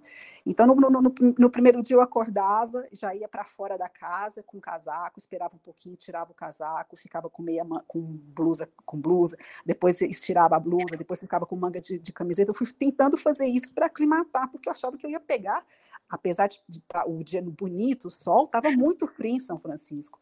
Quando eu cheguei é, na, na, na, região de Newcastle, que eu fiquei, eu fiquei perto de Auburn, uns é, quatro milhas de Auburn só, já estava mais úmido. Só que quando eu ligo a televisão, já estava já um alerta que aquela semana ia fazer um calor brutal e que eram para as pessoas ficarem longe, inclusive dos rios do, do, American River e de um outro lá, é o nome de uma mulher, não sei se é Madison, Madison River, não sei, porque estava tendo degelo das, das, das, das serras, das, das montanhas e estavam com e estava com e estava muito suscetível a ter enchentes nesses rios, né? Inclusive para as pessoas não entrarem no, no, rio por causa da água tá muito gelada, né? E aí eu falei assim, bom, aí a chave virou, falei, bom, agora eu vou ter que pensar no plano, no plano do calor, né? Inclusive sair para comprar um óculos, porque eu achava que eles iam acionar o kit de, de, de verão, né? Que você tem que levar óculos de sol, eu não corro com óculos. E aí eu realmente comecei, a, por conta própria, isso nada de, de, de, nutricionista, a me preparar melhor, colocar mais atenção na minha nutrição, colocar mais sal na minha comida, é, é, na minha é, beber soro, eu bebi três dias de soro, só que no dia da prova eu acordei com cagaço, eu até, eu até falei para Manu, falei, Manu, eu tô com eu tô com cagaço, aquele cagaço mental mesmo, eu acordei com muita diarreia no dia da prova, é, e, mas graças a Deus na prova, assim, eu não tive eu não tive grandes problemas, não. E eu acho que os problemas que eu tive, assim, com, com paciência ainda, com, com, com disciplina, eu vou aos poucos conseguir resolvendo. E sei que essa parte de nutrição ela é muito dinâmica, né? Hoje o que pode estar funcionando para mim hoje, daqui um ano, daqui um mês, daqui seis meses, não pode não funcionar, né? Principalmente à medida que a gente vai envelhecendo, o nosso metabolismo vai mudar demais. A gente tem, que estar atento a isso, né? Então sempre é um grande aprendizado. Cada prova e cada preparação para uma prova é sempre um grande aprendizado. Legal. Rosali, você também tem essa esse treinamento é, nutricional? Porque eu vou te falar, e, e para mim, pessoalmente, é uma das coisas mais difíceis que tem é eu ser disciplinado com alimentação para fazer esse treino. O treino que eu faço de alimentação é o que eu vou correr, o que eu vou utilizar na prova. E aí nos longões eu faço esse treinamento. Agora, no meu dia a dia, cara, eu tenho um problema muito grande. Como que é essa essa preocupação sua para fazer uma prova de 100 milhas? Você faz como a Lara, programa nutricional diário e testando e tentando achar a receita do sucesso para chegar na prova e aplicar ou já é uma coisa mais natural sua? Não, eu faço nos longos e vou testando coisas novas. Então, até, agora até mudei o gel, tô com a Z2, foi, já foi uma mudançazinha, que eu estava acostumada com outra, com outra marca. Então, assim, eu vou sempre tentando. No, eu não faço assim no dia de semana, não, mas eu, assim, uma vez na semana, nos treinos mais específicos, eu, eu faço teste de comida, assim. Acho que é essencial, porque ultra, um dos maiores problemas que a gente tem é a alimentação mesmo. Então, acho que é super importante. Podendo treinar, vale a pena. E você consegue montar, porque eu sei que você também adora estudar prova e montar a sua estratégia. Não, adoro. A, a sua estratégia nutricional também entra nessa estratégia aí. Não, entra. Eu sou, sou igual você, sou meio maluca, assim. Eu ponho toda a alimentação, a rotina, a cada 45 minutos o que, que eu vou comer cada drop bag, o que, que eu vou deixar exatamente para poder comer depois, assim, e, e, geralmente dá certo. Eu acho assim, na minha opinião, nessa prova eu desidratei, eu errei na questão de me, de me cuidar de proteção solar. Mas a questão depois, tanto é que depois a alimentação correu tudo super bem, eu tava super é, me sentindo bem forte, assim, eu, é, mas acho que tem, tem, tem, tem, alguns ajustes a fazer ainda. É, é, e o legal é isso, é ir testando para sempre melhorando, né? Sempre tem ajuste, não tem jeito. Às vezes você erra em uma prova, aí na outra você é conservador demais e acaba errando por excesso. E aí é, que você vai conseguir chegar no meio termo, né? Exatamente, porque o clima muda também. Tipo, são situações muito. As provas são muito diferentes entre si. São, são, você não pode padronizar uma prova de como a, sei lá, uma prova na, na, Javelina, você não pode comparar com uma prova como essa, entendeu? Tipo, são provas uhum. diferentes. Cada prova de 100 milhas tem uma peculiaridade, elas são muito diferentes entre si. Então, assim, é, você tem que, às vezes, dar super certo numa e na outra não vai dar certo, porque uhum. a condição climática é outra, ou a quantidade de aid station é outra, a, a disposição deles é diferente. Então, assim, a batalha das 100 milhas, assim, na minha opinião, que é tão interessante, é, essa, é esse estudo que você tem que fazer, não tem como. Sim. E acaba que você é, vira um, um, mestre do funcionamento do seu corpo, né? Exato. Isso é muito legal. Manu, você, você, quando, você, quando você saiu do Brasil, você era uma atleta. E aí, na, na Europa, visivelmente, você virou uma outra atleta. É, essa parte nutricional mudou também, é, junto com a, a Manu, que foi morar na Europa? Agora você me explica o que, que aconteceu comigo. Olha, visualmente, você está muito mais musculosa e mais magra e ah. você alcançou outros níveis de resultado, né? É, então, é engraçado você falar isso, Valmir, porque eu tenho assim, eu tenho uma sensação de que, de que eu, ainda morando no Brasil, eu tinha bons resultados aqui, né? Sim, tipo, sim, sim, não, com certeza. 15 para mim, eu ainda tenho esse ano como um dos melhores anos na minha vida. Uhum. E eu morava e eu morava aí, né? Mas enfim, é, eu acho que assim, se é, hoje se eu mudei assim a, a, minha composição corporal ou se é diferente hoje, a, o grande, a grande mudança que eu fiz foi que hoje eu sou vegetariana, é quase uhum. vegetariana, né? Eu como ovo. Ovo e assim, eu como queijo, eu como, mas assim, carne animal, eu não como nenhuma. Eu quando eu me mudei, eu já não comia carne vermelha. Isso, assim, tem muitos, muitos anos que eu não como carne vermelha. E, e aí eu depois eu deixei de comer frango e depois eu deixei de comer peixe. É, eu acho que essa talvez assim, se, se hoje em dia eu sou assim fisicamente diferente, eu diria que é por causa disso, porque a parte disso, a minha alimentação é meio, mais ou menos igual, porque eu sempre gostei de comer bem, assim, eu acho que eu como saudável, né? É, eu não sou uma pessoa de é, ficar enfiando o pé na jaca. Hoje em dia, não. Quando eu era, quando eu era adolescente, eu enfiava o pé na jaca direto, mas hoje em dia eu não sou, né? Eu sou uma pessoa mais assim, acho que eu tenho uma rotina saudável. Eu não sou, não faço uma coisa estrita de tipo, ai, não pode comer doce, não pode comer chocolate. Porque eu como pouco, pouca porcaria, se algum dia eu tenho muita vontade de comer, eu como, entendeu? Eu não tenho, é, sei lá, quando acaba uma prova, é tipo, pô, eu faço questão de comer junk porque, assim, cara, agora você pode, você ganhou. Preciso e... também. É, mas eu acho, eu diria que assim, a, a, mudança, a mudança grande é essa. Eu acho que muita gente que deixa de comer carne, no final, acho que, tipo, não sei, perde peso, assim, acho que tem uma coisa assim associada a isso, sim. Entendi. E você, uma pergunta que eu ia fazer, é, depois vocês podem até falar sobre isso. É, vocês utilizam, agora direcionando para Manu por hora, você utiliza muito o que a, a, organização disponibiliza nos pontos de controle, de apoio? Totalmente. Essa prova eu fui 100% com, a, com, a, com, a, com o que estava nos aid stations. Então eu não tinha preparado nada, assim, é, nada, nada meu, pessoal, que eu também acho que foi um erro, porque assim, é, quando eu corri em Brass Canyon, eles, os aid stations, é que os stations nos Estados Unidos tem muita opção, né? Aquela coisa assim, parece um banquete. Aí você fala, por que eu vou levar comida se lá vai ter de tudo? Uhum. É, vou ficar aqui preparando, só se for assim, é, por exemplo, a gente estava conversando com a Rosália e com a Lara no começo, e a Lara estava falando, ah, eu como coisas assim mais naturais. Então, assim, a, a, a minha nutricionista aqui também, ela, ela, ela é a favor disso, né? Então, ela te diria muito mais para você levar uma banana amassada com cacau do que você levar um gel, sei lá, né? Ela vai te ou levar tâmara, levar frutos secos, coisas assim. Mas, como lá era aquela coisa assim de tem tudo aqui, é, eu falei, bom, eu vou chegar e vou sentir mais ou menos o que o que está entrando no meu estômago, porque muitas vezes você prepara um monte de coisa e você joga tudo fora, porque chega na hora você fala, cara, não consigo comer isso, né? E eu me arrependo porque, assim, é, eu, com a perda de sal é, durante a prova, e eu perco sal naturalmente muito, porque eu suo muito, eu normalmente eu tenho muita vontade de comer coisa salgada. E lá as coisas salgadas eram assim, não eram opções boas, né? Então chegou, por exemplo, num aid station que, que eu falei, eu preciso de sal.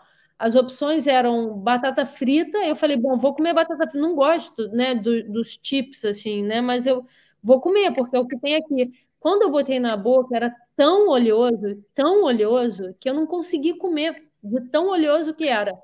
Então, isso foi uma coisa, assim, que, que eu acho que, assim, se eu tivesse preparado, é, sei lá, como foi no caso da Tailândia, né, que eu fazia o sanduichinho de Filadélfia com azeitona, isso foi uma coisa que entrou super bem lá e que teria entrado, mas que eu não, não, não consegui antecipar essa coisa de que não teria. Eu achei que ter, aqui tem tanto, tem tanto, que eu fui contando com isso.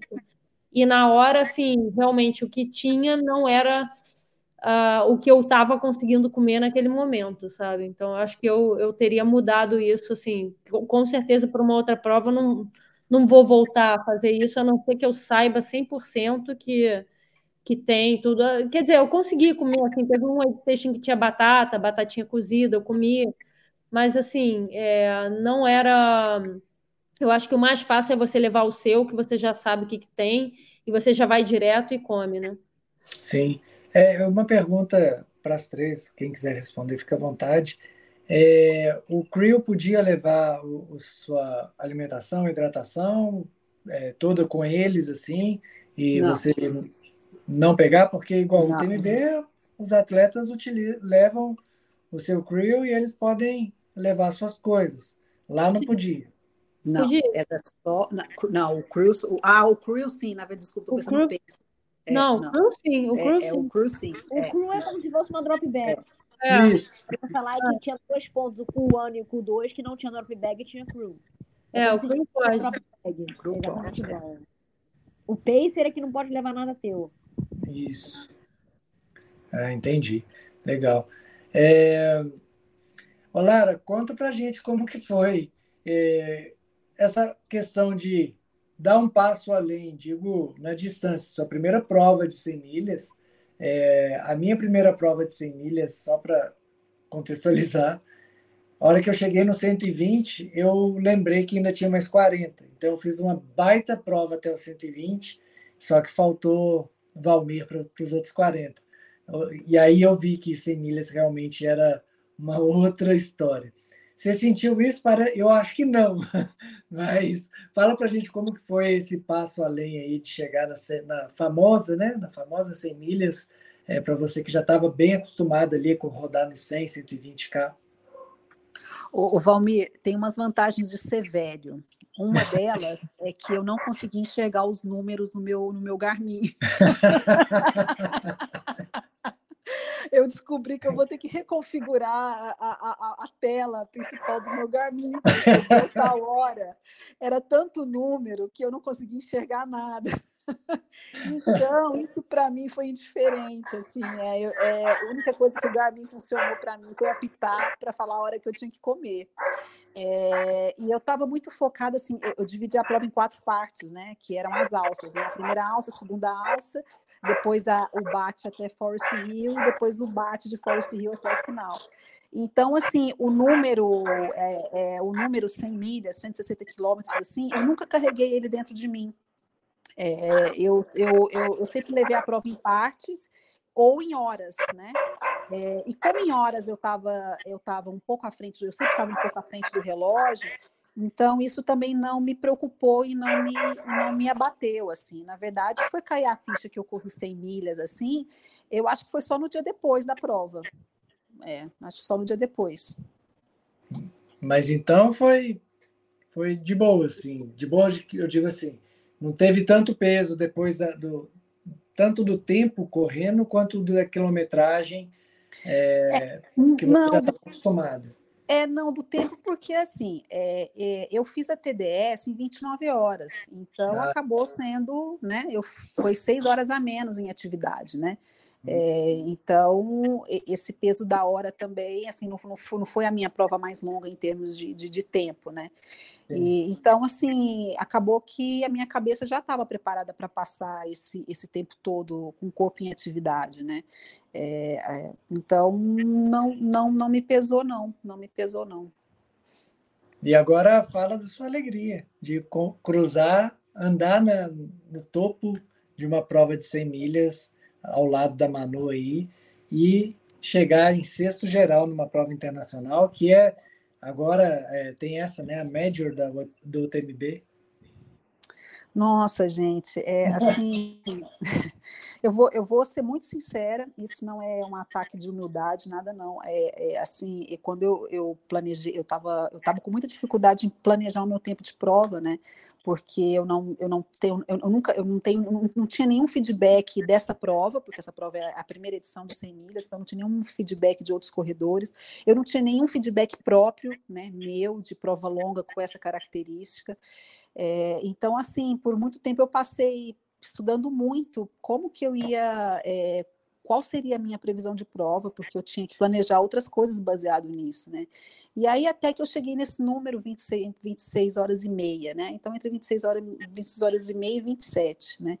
Então esse era o meu, esse era o meu plano. E para mim claramente eu ia é, assim, de nós três brasileiras, eu ia ser a terceira a cruzar a linha de chegada. Isso para mim era era assim claro e cristalino. É, então, assim, quando eu, eu não sei em que momento eu peguei a Manu, eu vi uma moça, é, era, era, era uma descida um pouquinho técnica, que precedia um pouco uma, um, um, cruzamento de asfalto. Aí eu vi uma, uma, uma figura, porque parecia uma, uma figura de uma moça. Aí quando, quando eu cheguei, só quando cheguei muito perto, que eu vi a Manu, e eu levei muito susto, eu realmente levei muito susto. Não, antes a, a, a Rosa, elas, é, ela, a Manu e a Rosália largaram na minha frente, eu larguei um pouco atrás. E eu cruzei a Rosália logo no começo.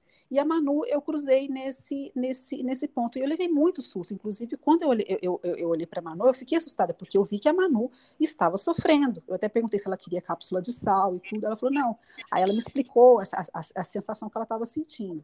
Aí eu segui. Logo depois a gente se encontrou de novo na chegada de um outro PC e a gente seguiu um pouquinho. Ela parou, ela, ela parou acho que precisava ir no banheiro, tudo, e, e eu segui mais um pouco, aí ela me pegou mais um pouco, e aí depois a Manu acelerou, e eu nunca mais vi a Manu. Eu nunca mais vi a Manu. Então, assim, eu nunca me preocupei se ai, a Manu tá atrás, a Manu tá à frente, eu vou chegar. Não, porque para mim, verdadeiramente, a Manu é um outro nível de atleta. Uhum. Assim, não é, não, não é assim. É, é, eu estava nas minhas primeiras 100 milhas. Para mim, o importante era eu terminar ali. Eu, eu precisava dos oito pontos, oito pontos, que é para conseguir o meu, o meu, objetivo de um dia correr o TMB. Então, assim, em nenhum momento eu tive disputa com o Manu, em nenhum momento eu pensei isso. Assim, isso para mim é uma coisa inimaginável. Do, quase do começo ao fim, eu achei que eu ia terminar em, nas minhas 26 horas e 30, porque tudo pode acontecer a qualquer momento, né? As, os, as coisas boas e as coisas ruins. Então, quando eu cruzei a linha de chegada, que eu vi o meu tempo, é, que me explicaram, né, que eu ganhei o bucket lá do, por ter feito em menos de 24 horas, eu pensei, nossa, ter feito em menos de 24 deve, deve ser um big deal, né, porque tem até um bucket próprio, né, é, de uma cor diferente e tudo. Então eu fiquei muito feliz, muito feliz mesmo, fiquei muito feliz de ter conhecido melhor as meninas, eu não conhecia a Rosália direito, a Manu a gente, a gente se encontrou no Mundial, mas também é, de uma maneira rápida ali, né, é, mesmo passando os dias, a gente não, não dividiu o quarto, assim, então, para mim, assim, eu vou, eu, eu vou falar uma coisa muito, muito, muito verdadeira. A Manu, para mim, nessa prova, ela foi uma lição porque eu vi como a Manu estava. A Manu, não, a Manu estava no chão. Ela, é assim, quando eu olhei o, o, o semblante dela, para ela ter terminado do jeito que ela terminou, na posição que ela terminou, cara, é muito orgulho, é muito orgulho. A gente, nós brasileiros, temos que ter muito orgulho de ter uma atleta como a Manu representando a gente internacionalmente tão lindamente. Parabéns, Manu. Deixa eu, você, me, você me emocionou aqui, Lara. Eu não queria te interromper. É, eu queria, eu queria assim é, contar aqui a minha versão disso, né, de, de da prova e tal, do, de ter compartilhado, compartilhado os, é, alguns quilômetros, algumas partes da prova com você. É, a primeira vez que eu te vi foi já em Cool 2. Quando eu cheguei em Cool 2, que eu sentei, você entrou logo depois que eu cheguei. Eu falei, caraca, Lara, tá super bem. Aí você chegou e saiu. Eu não sei depois em qual momento eu te encontrei, mas eu sei que quando teve algum momento que eu estava do seu lado e você falou assim, é, Manu, ai, você tá bem? Eu falei, não, não, não tô bem, mas, mas enfim, sei lá o que eu falei. E aí você, é, você ficou com a sensação de que você não, você não tinha que estar ali, entendeu? E, e eu lembro de falar para você, falei, Lara, me esquece, Lara, me esquece, não olha para mim, faz a tua prova, está super bem, porque eu fiquei com medo de você ficar se baseando em mim, entendeu? Tipo assim, ah não, eu acho que eu não tenho que estar com você, então eu estou indo muito rápido, eu vou quebrar. Eu acho que você estava tendo esse pensamento. E eu não queria que você pensasse isso, porque eu falei, cara, faz a tua prova, sabe? Tipo assim, esquece de mim, assim. Então, assim, é, aí depois, é, esse ponto que a gente se encontrou de novo, né, naquele aid station, é, que eu parei e tal, e depois eu fui embora naquela descida, Daí eu parei em Driver's Flat. Em Driver's Flat, quando eu estava sentada lá na, na, na situação que, eu expliquei, eu te vi entrar, eu te vi se, você se trocar, você pegar as coisas, não sei o quê, e eu te vi sair. Eu simplesmente não consegui levantar para falar com você, porque eu estava na merda. na merda. Mas eu estava muito feliz de que você estava fazendo um prova, um provão, assim, que eu vi que você estava bem, entendeu? É, eu, assim, sinceramente, eu fiquei super feliz por você, de verdade, assim, sabe? E eu acho que isso é uma coisa que, que a gente tem que falar, porque às vezes as pessoas é, não imaginam ou não sabem, né? Pensam que a gente está lá disputando, que eu estou lá tocando o meu cotovelo com o da Lara, pô, não, passo eu, passa você. E não tem nada disso, assim, a nada gente disso. a gente bota um, um bib e a gente compete, é verdade. Mas tem uma coisa que está acima de tudo isso e que eu sempre falo, eu falo para as minhas alunas aqui que são muito novas e que não entendem isso às vezes, né? Elas começam uma a odiar a outra, porque uma corre mais que a outra. Falo, gente, tem uma coisa que está por em cima de tudo isso e é a questão humana, é a questão da amizade.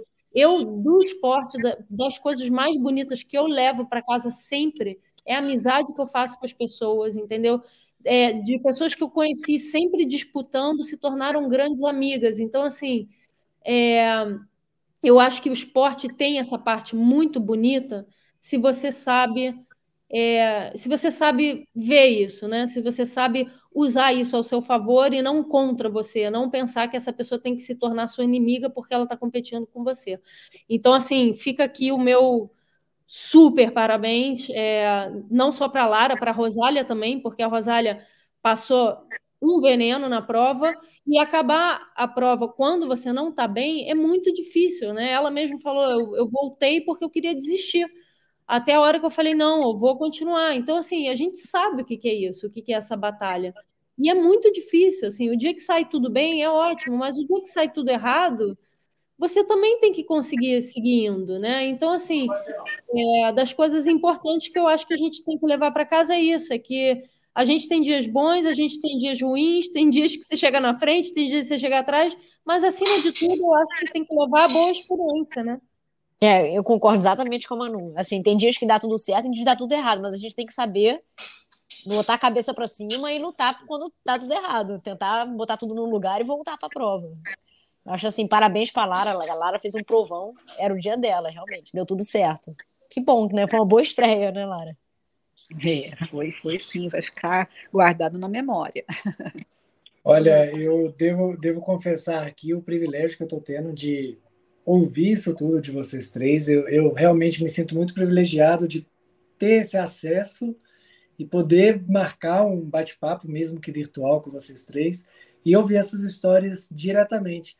E, pô, obrigado por compartilhar todo, todo esse conhecimento, todas essas histórias é, comigo aqui. Eu achei que realmente valeu muito a pena. E para contribuir um pouquinho é, de tudo isso que a Lara falou, a Manu e a Rosália acabou também contribuindo, é, tem uma frase que as pessoas usam muito, e, e muitas vezes a gente vê as pessoas é, sem usar um senso crítico para postar alguma frase que é famosa. E eu vejo muito nessa frase, que é treine bastante até que seu ídolo se torne seu adversário. E eu não concordo com essa frase de jeito nenhum. É, eu penso, eu, se eu fosse, se fosse possível eu é, é, adaptar, seria treine bastante até que seu ídolo se torne um amigo. Porque se seu ídolo se torna um amigo, quer dizer que você chamou a atenção dele de alguma forma, seja em performance ou da forma que for. Se ele se tornou seu amigo, foi da forma boa. Então eu acho que, que é bem, encaixa bem com isso que vocês estão falando. Tipo, tá aparecendo ali, a gente está acompanhando, parece que vocês estão tocando cotovelos, como a Manu disse, mas na verdade está uma torcendo para outra, né? É, com certeza. É, a gente. É, é isso, eu acho que assim, é saber onde você está naquele dia, e, e, mais que nada, eu acho também. É, sei lá, motivar, né? Assim, pelo menos foi o que eu senti. Eu falei, Lara, vai lá, faz, você está fazendo prova, vai, vai, lá, faz a tua prova, não, não pense em mim, né? Era o melhor que eu podia falar para ela, porque ela estava achando que ela estava fazendo alguma coisa errada ali. E, e, eu, e eu falei, você não, você não está fazendo nada errado, você está fazendo um, uma prova linda, sabe? Segue e faz a tua prova. Então, e, e assim, e, e, é assim, né? Eu acho que assim, talvez ela se encontre um dia numa situação que ela tenha que dizer isso a uma outra pessoa. Não sei, né? O esporte tem isso. É, são, são cada prova é uma jornada, é uma história diferente, é uma vida diferente, né? E daí para frente, assim, tem muitas provas ainda por vir, muitas experiências ainda por vir, altos e baixos para para gestionar e a gente está aí para isso. É isso, com certeza. Ô, Lara, você sente que você virou-se uma referência aqui para o Brasil também, e principalmente para as mulheres, essa questão de performance e fazer a prova que você fez, e, e com a constância, né, Lara, que você vem durante bastante anos já é, andando lá na frente, já foi atleta da seleção.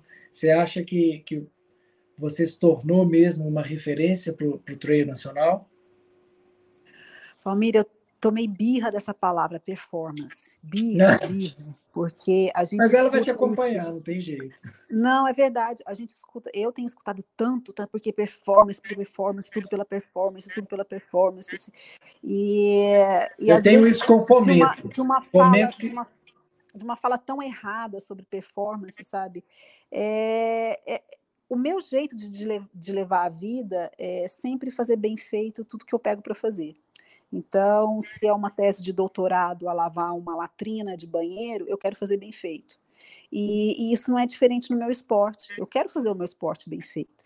É, alguns podem chamar isso de performance. Eu não, eu não chamo isso de performance, eu chamo isso de, de, de fazer com amor, de fazer, é, não falo nem paixão, porque paixão às vezes cega, né? De fazer com amor. Então eu faço meu esporte com amor, eu quero melhorar no meu esporte, né? É, porque o meu esporte me leva a melhorar como pessoa, como outras questões também me levam a melhorar como pessoa, né? Então, se eu sou referência, é, eu espero que eu seja mais uma referência de, de, de, de, querer fazer as coisas com amor, né? E, e, e, quem vê isso como que eu cheguei num nível de performance, tudo bem, né? Eu não estou para mudar a, a cabeça de ninguém. É, eu tenho 46 anos, eu comecei com 37, então, assim, todas as coisas que eu, que eu conquistei no meu esporte foram muito rápidas e, e, é aquela coisa que eu falei, por exemplo, eu, eu, eu já não estou mais enxergando o visor do, do relógio, né? Então, é, eu tenho planos para o meu esporte que eu quero fazer ainda provas X, Y, Z, e isso vai muito além do, da performance. Eu acho que eu ficar pegando em performance para mim, Lara, neste momento, é, vai, vai me podar muito é, num, num aspecto maior do que eu quero atingir com, com o esporte, entendeu? Entendi. É mais uma questão pessoal sua mesmo, né? Independente se vai ser com ou sem performance, mas vai ser 100% com a sua disciplina e foco naquilo. Exatamente. É. Manu, você sente um pouquinho essa questão de performance? É uma pergunta que eu já fiz até para outros atletas. É, eu nem ia fazer essa pergunta, mas com a Lara falando nessa questão de performance, você sente algum tipo de pressão em andar sempre lá na frente, em sempre estar performando? A Rosália também pode falar sobre isso. É, não, Valmir, eu, assim, sinceramente, eu, eu pode ser até que antigamente eu poderia ter mais pressão, hoje em dia não, assim, tem muito tempo que não, porque, assim, se eu fosse ter pressão, primeiro, assim, seria pressão do meu patrocinador, essa pressão eu não tenho, né, ninguém me, me, me pressiona para fazer nenhum resultado, é, eu também sei que a pressão, ela só joga contra você, então, assim, é, se eu botar pressão em mim mesma, provavelmente o meu resultado vai ser pior do que seria sem pressão. Uhum. É, você vai e treina e você tem, sei lá, eu, eu, por exemplo, eu, eu, treino o que eu posso treinar, né? Que é, que é, o que a Lara diz. A gente, a gente com a, com a, idade que a gente tem, eu não posso imitar o treino que, que outras pessoas estão fazendo, porque eu vou me quebrar, entendeu? Então, assim, eu não tenho condição de, de somar um volume de, de corrida, né? Que de repente, cara, seria o volume ideal para eu correr determinada distância, simplesmente porque o meu corpo não vai aguentar. Então, assim, eu tenho que é, usar a bike, eu tenho que usar outras maneiras de, de somar horas de treino sem impacto, eu tenho que saber levar isso de uma maneira inteligente se eu quero continuar fazendo esporte durante mais tempo. É, então, assim, eu treino para o que eu posso fazer e eu tenho a experiência que eu tenho dos anos de, de corrida, né, que eu levo. É, eu sei que se eu for lá e eu fizer o que eu sei fazer, que provavelmente eu não vou fazer uma prova ruim, entendeu? A não ser que aconteça alguma coisa, mas assim, eu sei que eu tenho capacidade de fazer uma boa prova se tudo for tudo bem. Então, eu, assim, eu tiro totalmente a pressão de mim nisso. É, se, e se não der certo, não deu, porque segunda-feira eu estou lá trabalhando igualmente, entendeu? Uhum. então, eu tento, assim, desfrutar do que eu estou fazendo, porque eu acho que no final das contas o objetivo é esse. Se eu não tiver, se eu estiver colocando pressão e eu estiver sofrendo mais que, que desfrutando, acabou o esporte, né? Porque aí você já não você já não está curtindo, perdeu tudo que era. Então penso assim, sabe? Sem pressão. É, então, eu concordo com a Manu. Assim, se a gente for ficar botando pressão para ter resultado, começa a perder o prazer de estar tá fazendo isso, né? Sim. Eu acho que Óbvio que a gente quer ter performance, é óbvio que todo mundo quer correr bem e ter um bom resultado, mas se você botar isso como primeiro ponto quando você vai fazer uma prova, ainda mais de 100 milhas, aí desiste, né? É, e a gente já tem tanta pressão de trabalho, se for no, no, no, seu esporte ali que você gosta de fazer, se colocar essa pressão, aí perde um pouco o sentido, né? É, com certeza. É, deixa eu ver aqui. Bom, eu abordei todos os temas que eu queria com vocês. Eu, como eu falei antes, a Rosália tinha caído. É, me sinto privilegiado de poder ouvir vocês três falando. É, muito mesmo. Eu queria mesmo era deixar vocês falando. São quase duas horas de, de podcast. É, queria deixar livre para vocês para falar alguma coisa que vocês não falaram e gostariam e acham importante de falar. Podem ficar à vontade, tá? Alguém quer eu, falar alguma Eu ia falar rápido, assim, eu sei que já está quase duas horas, mas assim, para mim, eu achei que foi muito maneiro encontrar os brasileiros lá, não só a Lara, a Manu, a gente viu gente do, dos 50, dos 100, o Paulo, o Rafael, é, o Marcelo, que a gente conheceu lá. Então, assim, como os brasileiros se juntam quando estão fora do Brasil, assim, é uma coisa muito legal. Acho que todo mundo se ajudou pra caramba. Pô, o Marcelo fez um vídeo meu muito legal, a esposa dele chegando lá na, na cidade de Auburn, voltando. E foi muito legal, assim, essa como a gente se. Todo mundo todo mundo se uniu legal. A Lara, a Manu, eu, o Marcelo e, e, o Paulo, uma galera, assim, foi bem legal. Massa. Lara, Manu, Lara ou Manu? Vai, Manu. Não, é, eu concordo, assim, foi, foi uma experiência muito bom, foi uma surpresa, eu sabia que a Rosália ia, mas não sabia da Lara, nem do, do resto dos brasileiros, então chegar, encontrar a galera lá é bem legal, é, poder ver na prova, né, como foi o caso, assim, que que eu tive com a Lara, da gente poder estar tá algum momento junto e, e, poder trocar uma ideia, poder falar, também é muito bom. Assim, foi, foi muito bom ver e participar também da prova dela e saber que, que ela fez a prova que ela fez. Eu fiquei muito feliz por ela também. É, a Rosália também, que eu, que assim, quando eu voltei, quando eu estava voltando de Forest Hill, que eu vi a Rosália, eu fiquei super feliz, assim, eu falei, eita, porque eu estava assim preocupada dela não estar tá na prova, porque eu não tinha visto ela. Então, assim, foi ali que eu tive a certeza de que ela seguia na prova. E eu vi que ela estava bem, ela estava super bem, estava tava sorrindo, estava bem.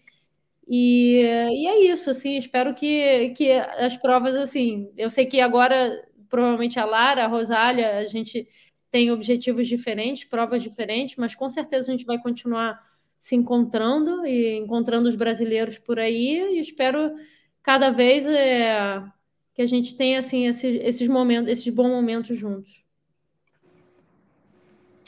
É, eu, assim, da prova, eu fiquei, claro, muito feliz com o resultado, mas, sobretudo, com a, é, com a variante da polivalência. Eu tive que virar a chave de uma, de uma Lara corredora e para uma outra Lara corredora.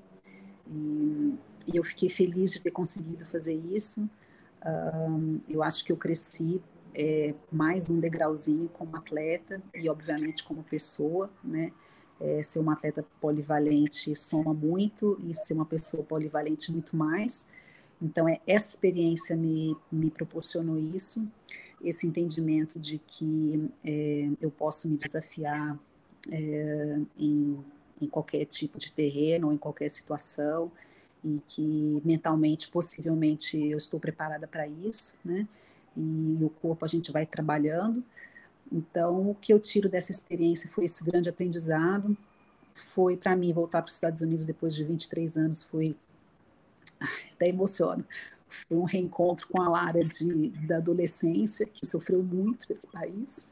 Então, parece que os Estados Unidos me deu alguma coisa de volta, um presente que de repente, por tanto sofrimento que eu vivi nessa nessa terra quando eu era, desculpa, quando eu era adolescente. Então eu volto com uma gratidão e uma, uma alegria imensa no coração. E obrigada pra, por todos que torceram pela gente. Desculpa as lágrimas. Nada, Lara. Fica bem à vontade. Mas ainda tem a última pergunta que eu deixei como a cereja do bolo. Você vai para o UTMB 2023 ou 2024?